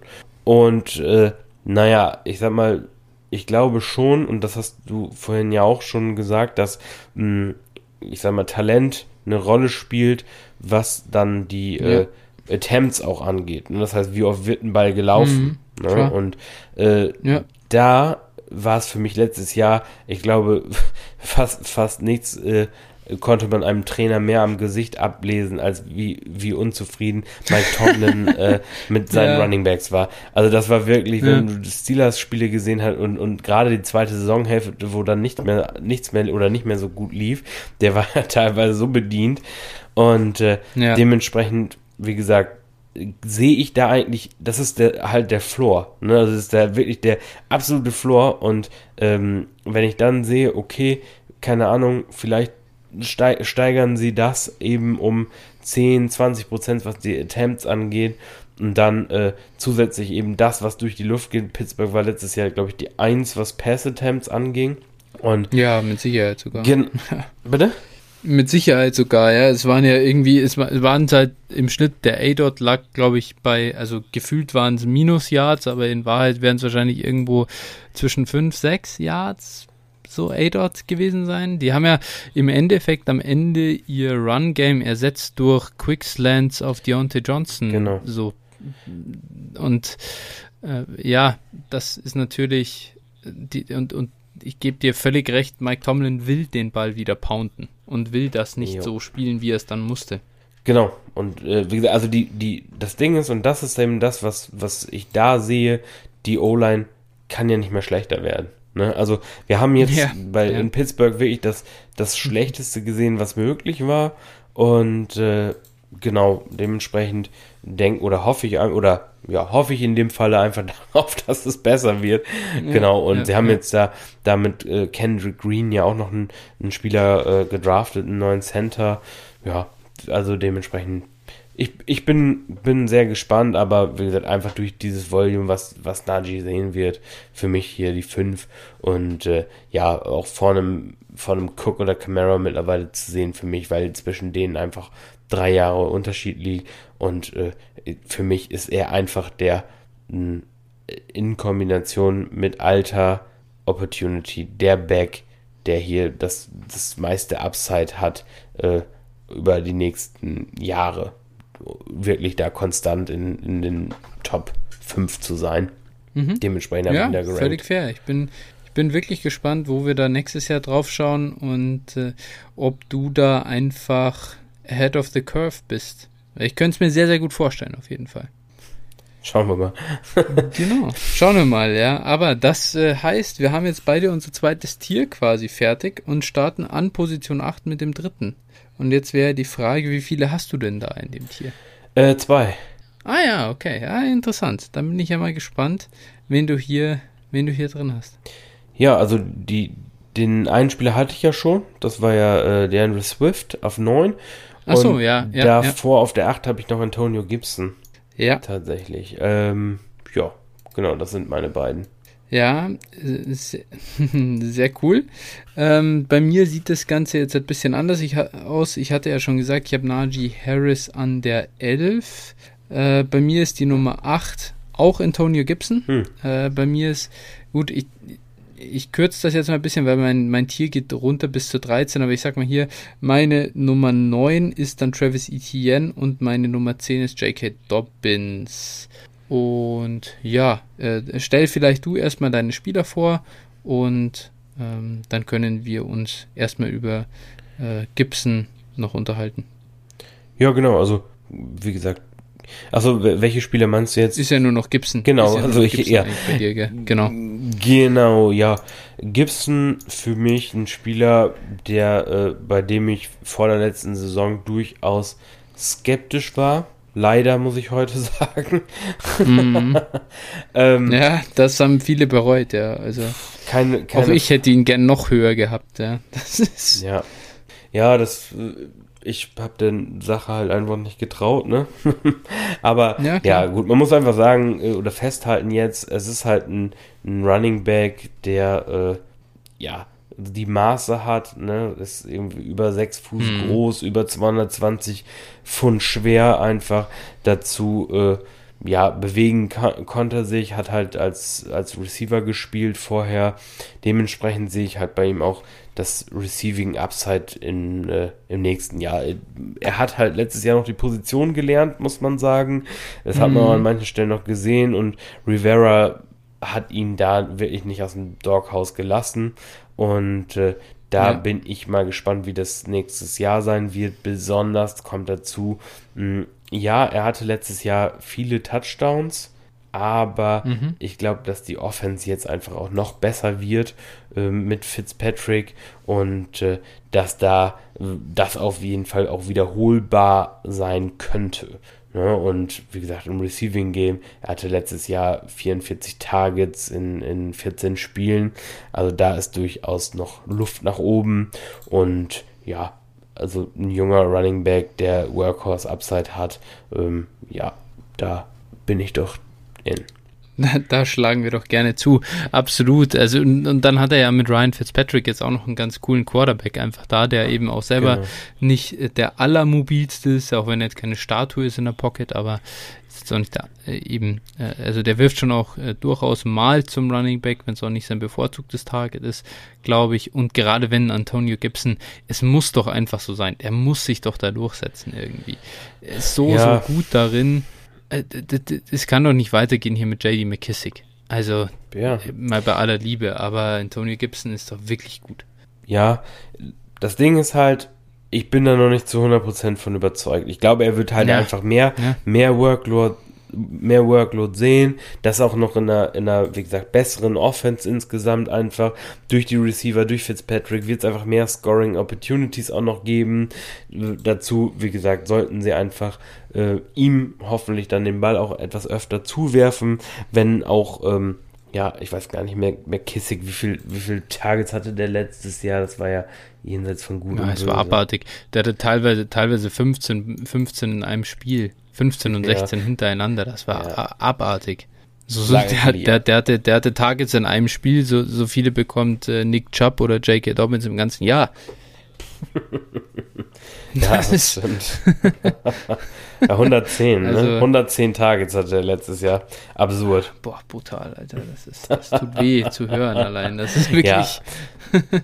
Ja. Von den, also, wie gesagt, warten wir mal ab, wie groß die Rolle von McKissick dann noch sein wird. Aber also ja. ich, die hatten halt letztes Jahr dann zusammen ja über 150 Targets auf Running Backs und also ja. die Zahl sollte sich insgesamt wahrscheinlich etwas etwas äh, reduzieren, aber naja, ich glaube schon, dass dann auch Gibson da einen größeren Share von haben kann. Ja, und ich, ich glaube, man hat gesehen, er ist wirklich ein cooler Runner. Ja. Also ich denke, dass er sich langfristig in der NFL etablieren wird und solche Leute will man einfach haben, 23 Jahre alt und zwar ganz am Anfang von 23 und ja, ja. einfach gezeigt, dass er das, gut ist, herrlich. Ja, das Einzige, wo, was mich so ein bisschen kritisch stimmt tatsächlich, ist seine Zehenverletzung. Die soll ja, also ja, die, stimmt. die, äh, das ist ja noch eine Nachwirkung tatsächlich aus, aus dem letzten Jahr, genau, Turftoe und das, was man so liest, klingt nicht so ganz mhm. prickelnd, ne? Also. Ja, ja. Das, also, deswegen würde ich, also, würde ich, glaube ich, jetzt auch nicht rausgehen und den Preis, den man für ihn so zahlen muss, zahlen. Tatsächlich. Also, ich, ja. wie gesagt, ich bin von ihm eigentlich so vom Talent her überzeugt, aber diese Verletzung, hm, ich weiß nicht. Ja, die stinkt ich weiß bisschen. Nicht. Ja, gebe ich, dir, geb ich dir völlig recht. Denn Turf Toes sind echt eklig. Jo. Die sind echt eklig. Also ich weiß noch, Patrick Willis hat da seine Karriere plötzlich beendet Mhm. wegen dem Turf Toe. Äh, Ich will jetzt hier nicht äh, sagen, dass Antonio Gibson das tun wird. Der ist jetzt auch nicht über 30, wie Patrick Willis das war. Aber die können sich echt langwierig halten und da kann dann eine Operation fällig sein. Sie wollen es jetzt erstmal konservativ machen und so. Und das ist gar nicht so leicht, das, das rauszubekommen. Also, Ja. Also das Nicht sind gut. genau, das sind, sind so äh, eine der zwei Verletzungen, wo ich immer, wo sich bei mir immer die Nackenhaare aufstellen. Einmal äh, Turf Toe und einmal Liz Frank Fracture. Das sind so Sachen, die Ja. wirklich äh, auch scheinbar nicht so ganz einfach zu behandeln sind und auch wirklich so undurchsichtig sind. Ich sag mal, beim Kreuzbandriss weißt du, ein Jahr ist der Spieler raus und dann geht's wieder. Ne? genau. Aber das ist Genau. echt zum. boah, na, egal. Jedenfalls, das muss Ja. man bei ihm eben beachten, weswegen ich ihm bei ihm so ein bisschen, ja, vorsichtiger bin. Verstehe ich, verstehe ich völlig. Genau, aber so viel zu Antonio Gibson. Ähm, dann äh, komme ich mal äh, rüber vielleicht zu meiner Nummer 9, nachdem das ja bei dir der Andrew Swift ist und wir hatten über den schon gesprochen. Äh, das ist jetzt Travis Etienne. Und vielleicht einmal kurz, warum habe ich Travis Etienne jetzt so hoch? Ich habe mir das jetzt einfach nochmal genauer angeschaut, ähm, wirken lassen, so ein bisschen. Ich glaube, dass in Jacksonville langfristig schon wirklich was entstehen kann. Also Trevor Lawrence da, eben sein äh, Quarterback am College gewesen, er hat da schon gerne auf äh, Travis Etienne geworfen. Ich denke, dass sich das von heute auf morgen nicht ändern wird. Das ist eigentlich auch schon der größte Punkt. Ich glaube, dass er wirklich einer der, äh, ja, volume-wise zumindest, ähm, ja, vorderen Passcatcher unter den Running Backs in der NFL werden kann. Und sobald jemand das ist, ist er bei mir eh schon ziemlich weit vorne in den Rankings. Denn äh, ja, äh, Pass-Catching ist wichtiger als Rushing. Äh, nicht umsonst hat Evan Kamara äh, Derrick Henry massiv outscored im, im letzten Jahr, obwohl der irgendwie für 2000 Ru äh, Yards gerusht ist und Evan Kamara nicht mal für 1000. In Fantasy brauchen wir Receptions und die wird Travis Etienne, glaube ich, bekommen. Noch dazu ist er halt relativ jung, ist 22 Jahre alt. Ähm, äh, eben Rookie, äh, kommt in eine Offense und, und die haben schon James Robinson gehabt und sie wollten trotzdem unbedingt Travis Etienne äh, und haben ihn in der ersten Runde gedraftet. Daher wird er seine äh, Targets bekommen oder seine Touches bekommen und ja, einfach mal sehen, ob er äh, dieses, diesen, diesen Landing-Spot auch sozusagen ein bisschen overcomen kann. Äh, ich, ich, ich halte ja nicht besonders viel von dieser ganzen äh, Jacksonville, von diesem Konstrukt und bin skeptisch, ob die nachhaltig die richtigen Entscheidungen treffen. Aber das will ich jetzt hier auch nicht zu hoch hängen und einfach mal schauen, ob Urban Meyer nicht das Ding doch im Griff hat. Und ja, Travis Etienne ist, glaube ich, ansonsten talent-wise sehr, sehr, also was heißt sehr, sehr gut, aber gut genug, um da eben ähm, seine Touches zu bekommen. Deswegen hat es in meine Top 10 geschafft. Ja, ich habe Etienne tatsächlich auf 16. Ähm, Mhm. Genau. Ja, äh, auch ein Spieler, bei dem ich erstmal sehen will, was da so passiert. Also, ich glaube schon, Ja. dass der, dass der, sie werden ihm den Ball geben, er wird seine Touches bekommen und äh, ja, da muss man einfach das erste Jahr mal abwarten, wie sich das Ja, entwickelt. ich erwarte natürlich jetzt auch nicht besonders Ja. viel im ersten Jahr. Genau, Ist klar. genau, da muss man halt ein bisschen die Geduld haben und äh, ja, dann Absolut. sehe ich schon für, für nächste Saison, also übernächste Saison quasi, sehe ich schon, dass das auch nach oben gehen kann. Für mich aktuell reicht es nur für die 16. Ähm, genau, einfach auch, weil ich noch ein paar andere Spieler jetzt davor habe, wo ich glaube, Ja. jetzt erst noch mehr produzieren werden über die nächsten zwei, drei Jahre. Ja. Let's see. Ich bin hier, ich bin hier optimistischer bei ihm oder mehr bullish. Aber das ist ja auch in Ordnung, dass wir da, bei, so- also gerade bei einem Rookie, glaube ich, ist es auch okay, dass man die mal ein bisschen unterschiedlich bewertet und da auseinandergeht. Ja, Dann vielleicht meine Nummer, klar, gehört dazu. Und meine Nummer 10, da bin ich mal gespannt. Den wirst du auch wahrscheinlich ein bisschen niedriger haben. Ich hatte schon angerissen, ist J.K. Dobbins. Baltimore Running Back, 22 Jahre alt. Äh, ja, also ich kann, also meine elf tatsächlich. Ach, deine Elf sogar. Ja, ah, okay. ja, ja. Ja, weil wir, wir, das kann man ja vielleicht mal so sagen, off the records sind wir durchaus jeweils, äh, lassen wir uns gerne darüber aus, dass äh, wir nicht so überzeugt sind von J.K. Dobbins und jetzt kommt er doch relativ früh jeweils. Aber ja, klar, das liegt natürlich auch an gewissen Grundgegebenheiten, die ihm einen super hohen Floor geben. Er ist 22 Jahre alt, das habe ich schon gerade gesagt, also sehr, sehr jung, ist ein super guter äh, Runner, glaube ich, da sind wir uns relativ einig, sehr explosiv, ist auch der beste Back, den Baltimore hat. Und er spielt einfach in einer krassen Offense, ne? also die den Run sehr, sehr featured und auch sehr kreativ featured. Und das äh, bringt natürlich auch irgendwo dieser Rushing Threat von Lamar Jackson, aber ja, warum, warum dann nur auf der 10, frage ich dich, oder bei dir 11, warum nicht auch ins Top-Tier nach vorne? Ja, weil, weil die einfach nicht passen. also auf den Running, besonders auf den Running Back auch nicht. Also insgesamt nicht, aber auch besonders auf den Running Back nicht. Und ja, du hast es ja gerade eben auch schon, schon angeschnitten. Ja, Receptions sind einfach wertvoller als äh, Rushes und äh, ich sag mal, was maximal möglich ist am Boden, hat äh, Derrick Henry eigentlich die letzten Jahre ganz gut gezeigt. So, und äh, der hat halt wirklich, ja, das, das Maximum da an Touches bekommen. Der hat äh, das Ma Maximum an Touchdowns erzielt. Und ja, es hat halt trotzdem nicht für den Running Back 1 gereicht. War ein guter Running Back und ich glaube auch, dass, dass das Upside von, von Dobbins ist, was wir von Henry, von Henry äh, sehen, beziehungsweise äh, ja, einfach so, das wäre sein Best Case aktuell mit Lama Jackson. So, und, und dementsprechend äh, nicht höher. Äh, auf der anderen Seite äh, ist es so, sollte da ein, ein Gus Edwards, der ihn halt jetzt auch noch ein paar Jahre da begleitet als Rushing Mate, ähm, ja, sollte der ausfallen, dann äh, kommt er halt in die Region und dann kann man auch ziemlich sicher davon ausgehen, dass er das eben bringt. Ja, also äh, Derrick Henry hat jetzt zweimal über 300 Rush Attempts, einmal sogar fast 400. Ja. Oh, J.K. Dobbins, ja, ich meine, die, die, die Baltimore Offense ist run-heavy, klar, keine Frage, aber das ist halt ein messy Backfield, das muss man schon ehrlicherweise sagen und ich glaube, dass es im besten Fall oder aktuell sich so ein, so ein einen guten Case für Dobbins, wenn man machen will, dann bekommt er 60% der Rush Attempts, Gus bekommt irgendwie 30% und Justice Hill bekommt nochmal die restlichen 10%. Äh, dann, dann ist es schon gar nicht so schlecht gelaufen für, für Dobbins. Es könnte durchaus auch noch schlechter sein. Und ich sehe ja. aktuell nicht sowas, dass er irgendwie 70 oder gar 80 Prozent der, äh, der Rush Attempts bekommt. Und Henry bekommt ja sogar noch mehr, denke ich mal, in, in Tennessee. Da läuft ja sonst kaum einer. Ja, das ist halt, äh, genau, also ich sag mal, da muss schon für, für Dobbins, um wirklich in, an der Top 5 zu kratzen, da muss schon wirklich alles super laufen.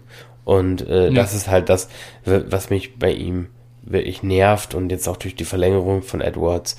Ja, es nervt ja. halt einfach, ne? Es ist jetzt, ja. wie gesagt, Dobbins, der wird dir, der wird dir über die nächsten drei, vier Jahre wird er die gute Production liefern, du kannst ihn immer aufstellen, aber da sind, reden wir, ist dann schon halt die Grenze wirklich auch zu einem richtigen League-Winner, ne? Also das ist so ein bisschen ein Spieler, ja, den, genau. den kann man gut aufstellen, aber das ist jetzt auch keiner, wo, wo du in die Hände klatscht. Und wir wollen ja schon ganz gerne dann auch wirklich das, das, äh, ja, Running Back 1 overall Upside, ne? Das ist das so, wonach ja. man immer strebt bei einem Running Back und dementsprechend, ja. Aber er hat gezeigt, was er kann, so, und das rechtfertigt dann auch für mich jetzt so die Position 11. Hm. Ja, ich komme nur ins Überlegen, ich muss schon sagen, ich denke, ich werde Najee hier in meinen Rankings über Dobbins äh, führen. Ab jetzt, da hast du mich schon überzeugt, dass da einfach mehr Upside da ist und im Prinzip der Floor auch nicht schlechter ist, denn das war ja eigentlich das, was mich da abgehalten hat. Ich sage, die Umstände in Pittsburgh können so schlecht sein, aber am Ende, wenn man sich überlegt, die haben den hoch gedraftet, die geben dem die Carries, die, die Touches, also auch die Receptions, die Dobbins nicht bekommt. Was bringt es dir am Ende für 5,5 Yards per Carry zu laufen in einer effizienten Baltimore Offense, wenn du aber einfach viel weniger Touches bekommst? Daher, ich stimme dir zu, äh, ich move Harris hier auf jeden Fall vor Dobbins. Jawohl.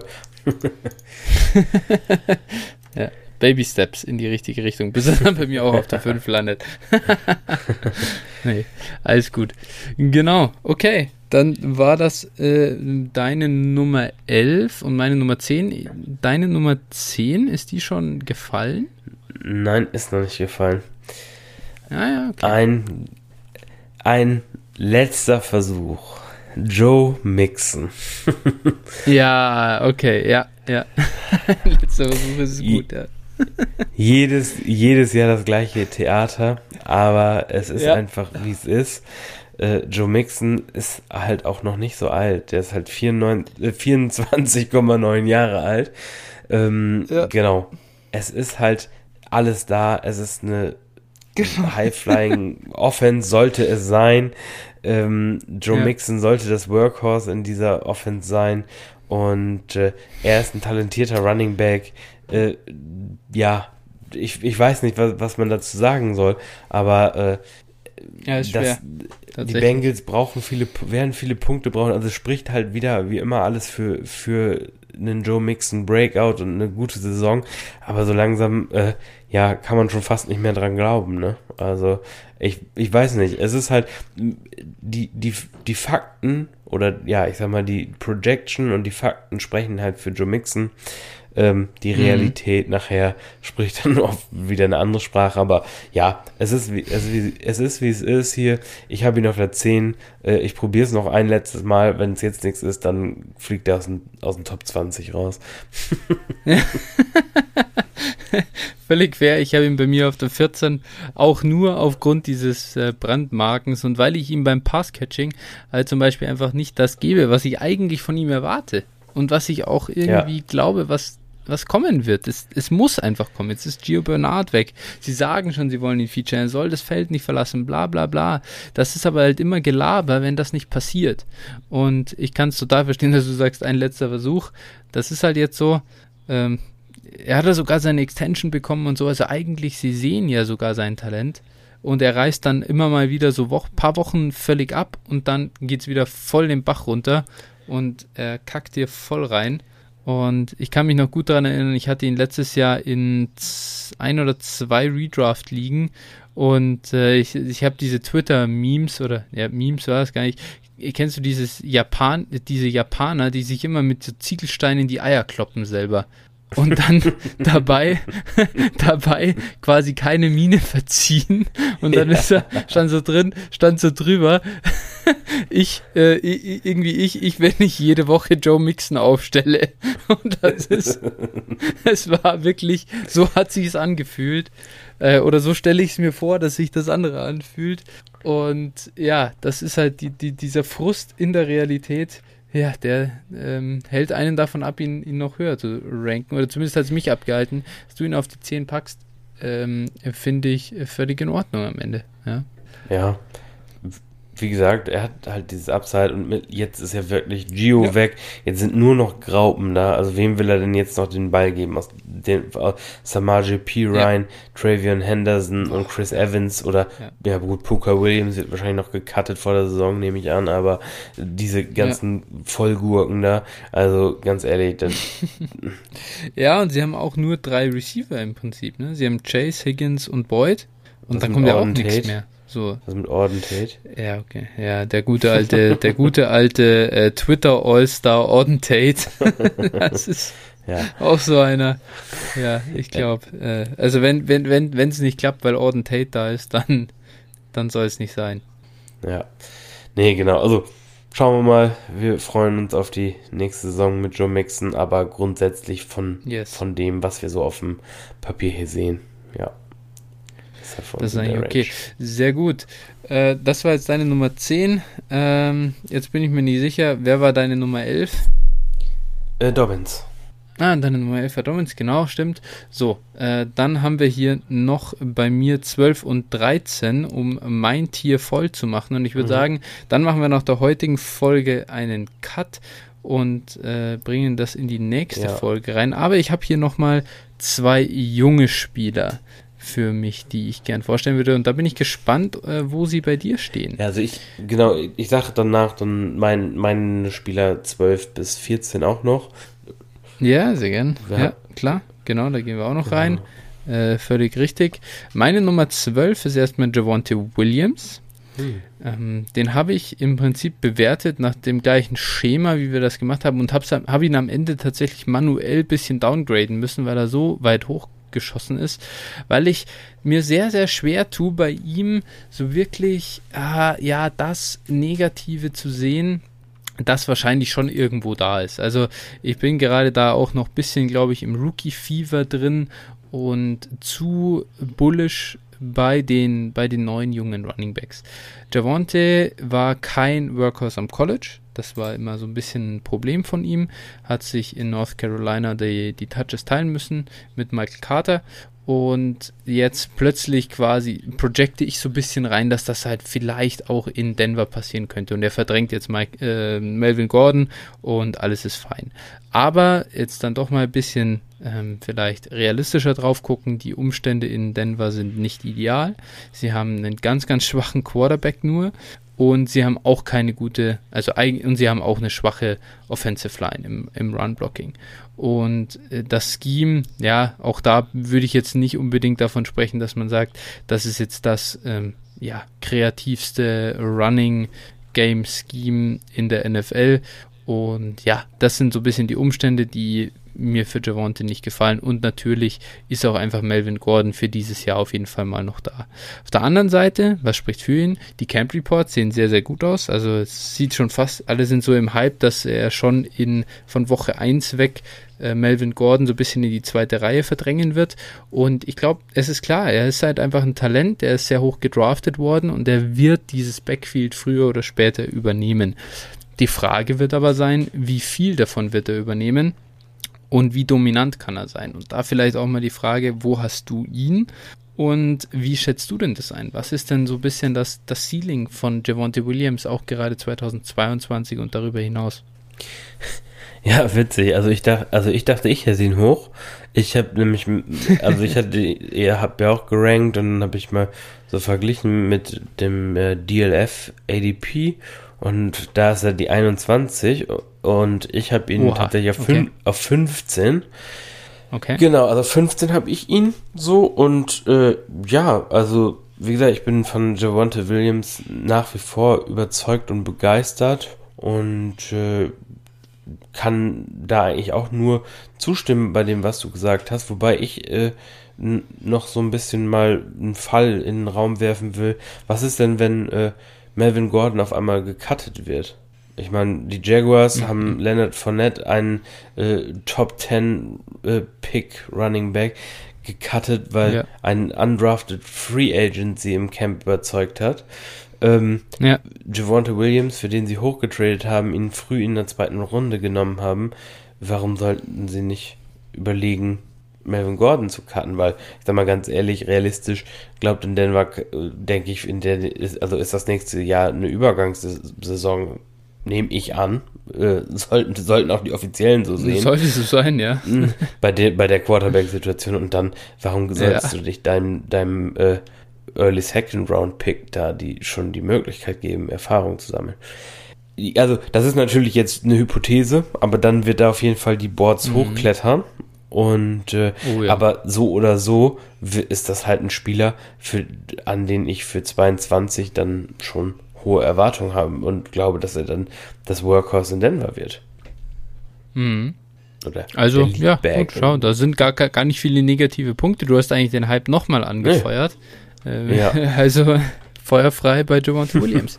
Ja, also wir haben, das muss man auch mal sagen, also da ist es halt auch in Dynasty einfach bei den Rookies, jetzt klingt das so Rookie-Hype und so hast du ja auch gerade dich selber noch, äh, ja, ich sag mal, schlecht gemacht, aber äh, grundsätzlich, da kann man wirklich, da kann man wirklich äh, Wertgewinne erzielen. Ich meine, wo ja lagen Spieler wie Taylor, Akers, Swift und so weiter, wann hat man sie bekommen letztes Jahr in Startup Drafts und wo bekommt man sie mhm. heute, ne? Das ist halt und, und, dementsprechend, also bin ich da auch von überzeugt, Javonte Williams äh, da weit oder ja weit über dem ADP zu nehmen.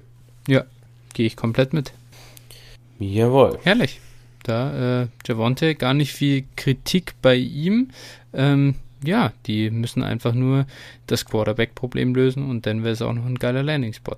Aber gut, äh, das war dann meine Nummer 12. Dann schiebe ich mal meine Nummer 13 an. Das ist jetzt Clyde Edwards Hilaire. Kansas City, 22 Jahre alt und man sieht jetzt natürlich hier den Spieler, den habe ich über einigen wirklich, ja, bewiesenen Stars, obwohl er in seiner Rookie-Saison nicht besonders gut war.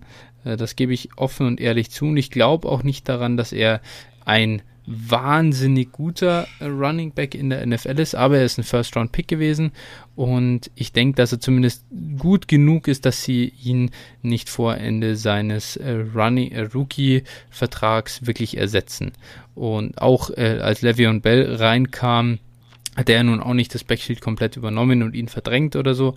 Und ich denke einfach, dass er in seiner Sophomore-Season jetzt einen, einen, kleinen Jump nach vorne machen kann. Ich sehe bei CEH aber einfach, und das tut mir ein bisschen weh, ist, ist so ein bisschen dieses J.K. Dobbins-Ding. Ich glaube einfach nicht an ihn, dass er so diese Top 5 Upside mal bringen kann. Ich habe viel mehr erwartet von ihm im Receiving Game ich sehe das kritisch, weil einfach teilweise auch ein bisschen vielleicht diese, diese Kansas City Offense zu effizient ist. Die, die haben es gar nicht nötig, zu ihm zu werfen. Und dann ist natürlich der zweite Punkt die Goal-Line. Ich hoffe schon, dass er da ein bisschen mehr bekommt als in der Vergangenheit oder in der vergangenen Saison. Aber am Ende ist er halt ein relativ leichter Back, sehr klein. Ja, ähm, da kann der BMI zwar noch gut sein, aber das hilft ja auch nicht, wenn da ein 250 Pfund Linebacker steht. Und ja, das ist einfach das, was sein Ceiling ein bisschen kappt. Und ich habe ihn trotzdem sogar noch auf der 13 und ich, fühle mich nicht übertrieben wohl damit, muss ich auch ganz ehrlich sagen. Ich habe hier ein paar Spieler danach oder zwei, drei, wo ich zumindest sage, ah, eigentlich würde ich sie fast ganz gern vorhin schieben, aber die sind halt einfach älter. Das heißt, dass das, ja, seine Jugend schützt ihn hier vor einem tieferen Absturz bei mir. Ja, bei mir nicht. also ich habe ja. ihn auf 19 ähm, mhm, okay. Ja, also ich, ich glaube schon, dass er halt auf, auf Running Back 2 Niveau produzieren kann und das auch für die nächsten äh, zwei, drei Jahre.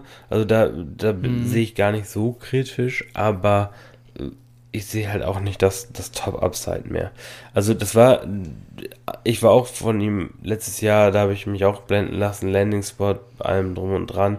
Mhm. Äh, ja, es ist halt nicht so ein geiler Landing-Spot, wie man denkt. Und äh, ja. ja, wenn, wenn du dann da Leute wie Daryl Williams wieder rumkrebsen siehst, auch nächste Saison wieder, mh, mm, dann mhm. wird einem da nicht so wohl bei. Und ja, es ist halt kein Running Back, der die, eine Liga gewinnt. Ne? Das ist halt, äh, ja, nicht, nicht so prickelnd hier in, in dem Tier, wo ich bin. Da werden wir in der nächsten Folge noch ein bisschen näher drauf eingehen. Da ist alles mhm. für mich mhm. sehr, sehr nah beieinander.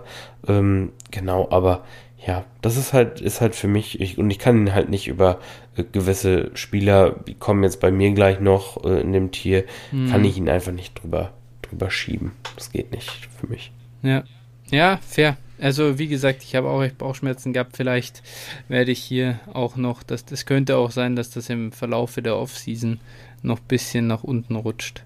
Aber mal sehen. Ja. Naja, okay, so ist das halt mit ihm. Ja, und da kommt es halt auch drauf an, was für ein Team bist du, ne? Also für ein Rebuilding mhm. oder für ein, für ein äh, Retooling-Team ist er durchaus auch ein Buy. Ne? Also er ist, ist völlig mhm. okay.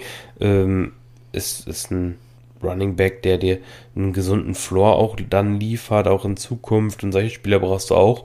Aber äh, ja, das ist jetzt kein, kein Spieler, äh, wo ich jetzt jubelnd schreie, wenn ich ihn habe, ne? oder wenn ich ihn bekomme. Ja, ja, ja. ja. Gut. So ist das. Okay, aber wen hast du ja, denn in deinem Tier? Komme ich zu meinem fünften Tier, genau. Das ist also, fängt an mit der Nummer 12. Nummer 12 ist Ezekiel Elliott. Ähm, oh, 25, okay. mhm. Mit 25,9 Jahren zwar schon etwas älter, aber mhm. ähm, ganz ehrlich, vor einem Jahr stand er zusammen mit äh, Spielern wie CMC, ähm, Barclay, Camara an der Spitze. Und äh, ja, ich, ich sehe halt schon einen Weg, dass er da auch wieder zu dem Production-Level hinkommt. Aber natürlich, wie gesagt, durchs Alter einfach hier und auch durch diese letzte Saison, wo er teilweise schon wirklich äh, nicht so äh, gut aussah, ähm, ja, mhm. ist er für mich jetzt nur auf der 12. Ne? Aber ja, da, da ist er für mich aktuell. Ja, ich habe ihn sogar auf der 17. Mhm. Also ja. Äh, ist aber im Prinzip nur ein Tier darunter, muss man sagen. Danach, dass es könnte ihn genauso auf die 14 schieben. Äh, einfach nur ein bisschen, ich habe Angst, dass man ihm schon ein bisschen dabei zusehen konnte, wie das Alter zuschlägt. Und davor habe ich einfach Angst, da zu spät raus zu sein. Deswegen ist er für mich wirklich ein Sell. Auch wenn es vielleicht im Moment nicht mehr der Preis ist, den man noch vor einem Jahr bekommen hat, aber ich kann mir halt sehr, sehr gut vorstellen, dass man bei Sieg Elliott in einem Jahr sagt, oh Gott, ähm, uff, das war aber noch ein guter Preis, den ich da bekommen habe. Irgendwie Ende Runde 2, Anfang Runde 3 Startup. Ja, aber ich würde ihn, also, boah, ich würde ihn jetzt nicht verkaufen. Also, wenn ich ihn jetzt habe, wenn ich ihn ja. bis jetzt gehalten habe, dann, äh, dann muss ich ihn auch bis zur Saisonbeginn ja. halten. Also, sorry, also, das ist für mich, ja, wenn, wenn du ihn jetzt verkaufst, okay. dann, ne, also, das, und, und ich glaube halt, dass er in der Cowboys Offense, äh, wenn die alle ein bisschen gesünder sind als letztes Jahr, dass er da durchaus ja. auch wieder seine Spiele haben kann. Er war ja letztes Jahr auch per Game nicht unbedingt so schlecht, ne? Also gerade auch als Deck noch drin ja. war, dementsprechend äh, Nee, nee, war, war gut. Er war sogar gut. Er hat richtig gut angefangen, viele Touchdowns gemacht. Das wird er auch wieder machen. Aber ich sag nur, ich finde, sein Preis ist im Moment ist gar nicht so, so schlecht. Ja. Also, ja. wenn ich jetzt in Startups reingucke bei uns, die wir jetzt auch gemacht haben, er geht immer noch Runde 2. Also, ja. ich finde das gut. nicht so verkehrt. Ich glaube nicht, dass er da nochmal so wahnsinnig viel zulegen kann. Kommt immer drauf an, was man bekommt für ihn keine Frage. Ja, genau. Aber ich glaube, du bekommst den Preis bekommst du nicht, wenn du, also du bekommst diesen Startup-Preis ja. aktuell nicht. Also ich habe ja. nicht, also ich glaube nicht, dass jemand mehr als einen First Rounder für Sieg aktuell bezahlt. Glaube ich einfach nicht. Ja, ja, das ist gut möglich. Gebe ich, gebe ich dir irgendwo recht. Kommt drauf an. Die Frage ist, wird dir, wird er mehr wert äh, Mitte der Saison? Kann natürlich sein, äh, wenn da, wenn da ein Contender anklopft keine Frage. Kann es mhm. auch zwei geben.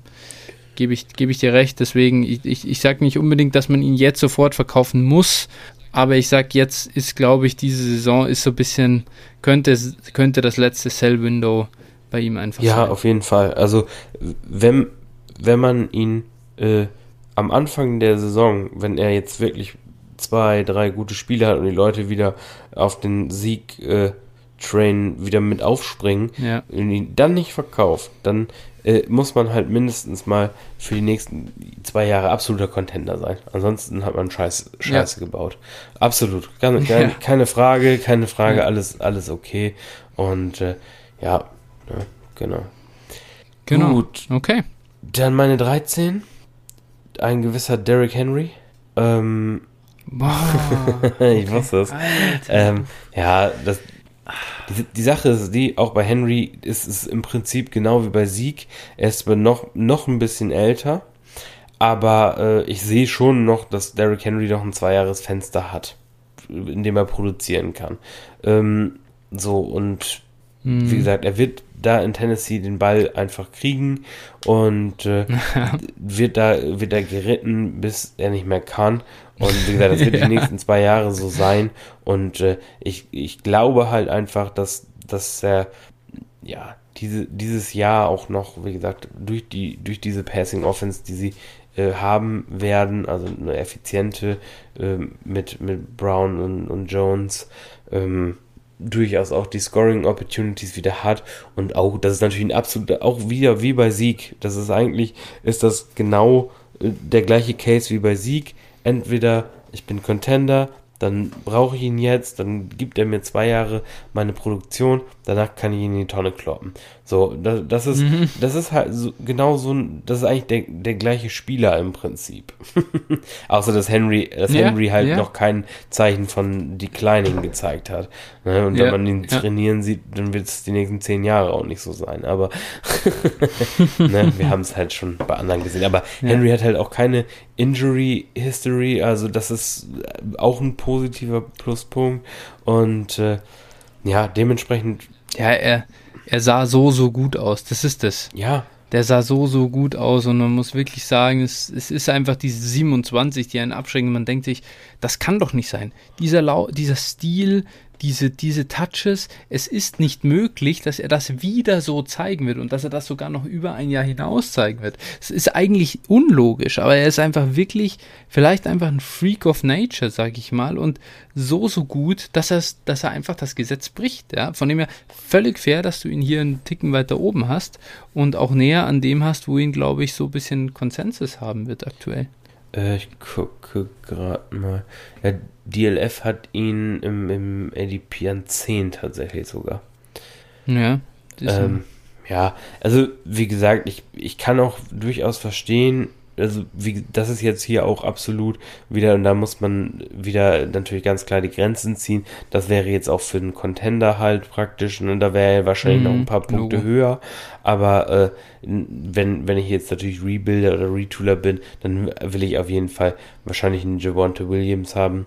Nur, äh, ich, das Ding ist, wenn ich jetzt einen Henry habe und gehe in Rebuild, dann kann ich wahrscheinlich äh, irgendwie an, auch da wieder Anfang der Saison kann ich wahrscheinlich einen Henry gegen einen Javonte Williams Plus verkaufen. Ja, nicht an mich zwar, das stimmt, aber ansonsten schon. Ja, du bist. Ja, also, du, ich glaube im Großen und Ganzen. Ja, ich bin, ich bin tatsächlich ich bin so Risiko. Ich, ja gut, ich bin so, ja, stimmt. Ich bin so risikoavers, was diese Running Backs angeht und mir sind sie einfach zu viel wert, als dass ich die, die alten Spieler bei mir habe. Und da tue ich mir selbst als Contender sehr schwer. Bin immer eher der, der hier zu früh äh, verkauft als zu spät. Ist, ist, ist, eine, ist eine Strategiefrage natürlich. Und finde es ja. aber auch völlig in Ordnung zu sagen, hey, kannst du alles machen, aber dann läuft dir mein Derrick Henry äh, zwei Touchdowns im Finale rein und du kannst, du schaust mit dem Ofenrohr ins Gebirge. Ja, ist halt so, ne? Also ähm, das genau. ist und ich habe ich habe auch ein Team, um das zu sagen, da habe ich auch äh, eine ganze Horde älterer Running Backs und ich weiß genau, okay, das geht jetzt noch vielleicht ein Jahr, vielleicht zwei Jahre gut. Äh, und danach, also erstmal habe ich in der Zeit sicherlich noch das ein oder andere Cell-Window, soll es mal schief gehen. Oder aber ich fahre ich, ich reite das und gewinne vielleicht dreimal in Folge den Titel, wenn es ganz gut läuft. Und dann, äh, hm. ciao, ne? Dann kann, dann stört es mich ja. halt auch nicht, wenn ich drei Jahre nichts mit, mit den Playoffs zu tun habe.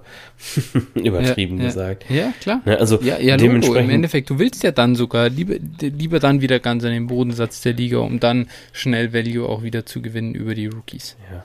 Ja, de dementsprechend, wie gesagt, also hier eher auf, auf der 13, aber natürlich ist das schon mal schwer, gerade so diese, diese Running mhm. Backs in der Range von, von jetzt hier zum Beispiel für mich 12 bis, bis dann später 20 zu ranken. Da kann man alles machen und da kann man auch für jeden irgendwie einen Case finden, klar. Ja.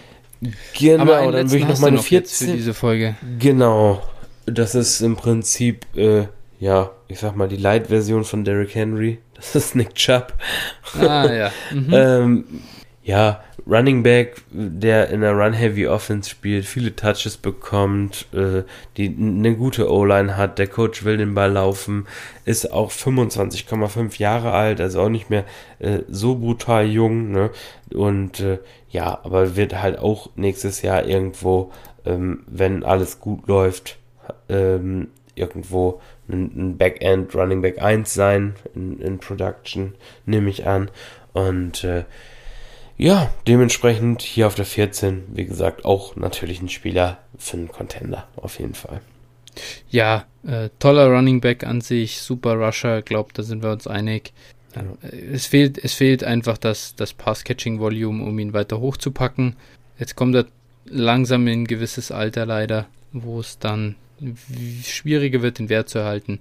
Bei mir ist er die Nummer 16, also relativ ähnlich zu deinem Ranking. Und ja, etwas limitiertes Upside leider. Hat immer seine Blow-Up-Weeks plötzlich, wo er eben dir zwei lange Touchdowns, Touchdowns reinläuft, weil er so gut ist und weil es auch in einem tollen Scheme spielt. Aber der Floor, ähm, ja, äh, oder, oder das dauerhafte Ceiling fehlt eher ein bisschen. Der Floor ist sogar da. Aber dann ist da auch noch Kareem Hunt, der ein bisschen mitmuckelt in dem Backfield. Das ist auch nicht gerade angenehm. Klar. Ja, ähm, dadurch, dadurch ist das eigentlich, das, das glaube ich, fast ganz gut zusammen, warum, warum er bei uns einfach nicht in den Top Ten ist. Ich denke, da wird er nämlich bei vielen, vielen aktuell sein. Ja, das ist aber übertrieben. ja, klar, für uns ist das irgendwo selbstverständlich, aber es ist ja nicht, es ist halt nicht, ist halt nicht ECR. Also äh, ich sehe ihn mal, ich, ich sehe ihn in, in Drafts, ich habe nicht grundsätzlich äh, oder, oder es, es gibt einen Grund, dass ich einfach grundsätzlich keinen äh, Nick Chubb Share bekomme weil ja. er zu tief, äh, weil er zu früh geht für mich. Er ist ja. an Running Back 16 nicht mehr da. Er ist äh, laut DLF ADP Running Back 7. Ja, so. Vor Cam halt Akers. Für mich nicht verständlich. Ja. Vor Cam Akers ja. 8. ja, sorry. Ja. Also, äh, das, also den, wenn mir jemand die beiden äh, also wenn ich einen Nick Chubb habe und mir bietet jemand Acast, dann ist das natürlich äh, Smash Accept, ne? Also dann Ja klar, dann, dann, dann lege ich ihm auch noch einen Second drauf. ja, ja, genau. Da kriegt er auch wirklich einen Early Second noch oben drauf. Das ist mir scheißegal. Also, ja, das ist, also ähm, ja, genau. Nee, äh, sehr gut. Das äh, schließt unsere Folge, unsere äh, Folge für die Top Running Backs ab. Nächste Woche hören wir uns dann zu den, ähm, ja, zum zweiten Teil der Running Backs, wo wir dann nochmal ein paar Tiers durchgehen. Und ja, dann danke ich dir soweit schon mal äh, für deine, also für deine Zeit. Und ja gut, wo kann man uns folgen, Phil? Ja, gerne auf Twitter at dynastyflow at 49er Flo und at Phil81190. Genau, da. Findet ihr natürlich alles in der Folgenbeschreibung, die, die äh, Handles natürlich. Und genau. äh, auch, äh, dass man uns bei PayPal unterstützen kann mit unter der Adresse dynastyflow at gmail.com. Genau. Wir, ah, Mensch, ja, Mensch, das ist, ey, komm, das mache ich gleich am Anfang der nächsten Folge. Äh, da gibt es nochmal einen Shoutout an die Kollegen, direkt prominent am Folgenanfang denn äh, das jetzt hier so an die letzte Minute zu packen, wird dem nicht gerecht. Das, das stimmt, sagen wir recht. ganz am Anfang, dass wir da Unterstützung bekommen haben, denn das ist nicht selbstverständlich und wir haben uns riesig gefreut darüber.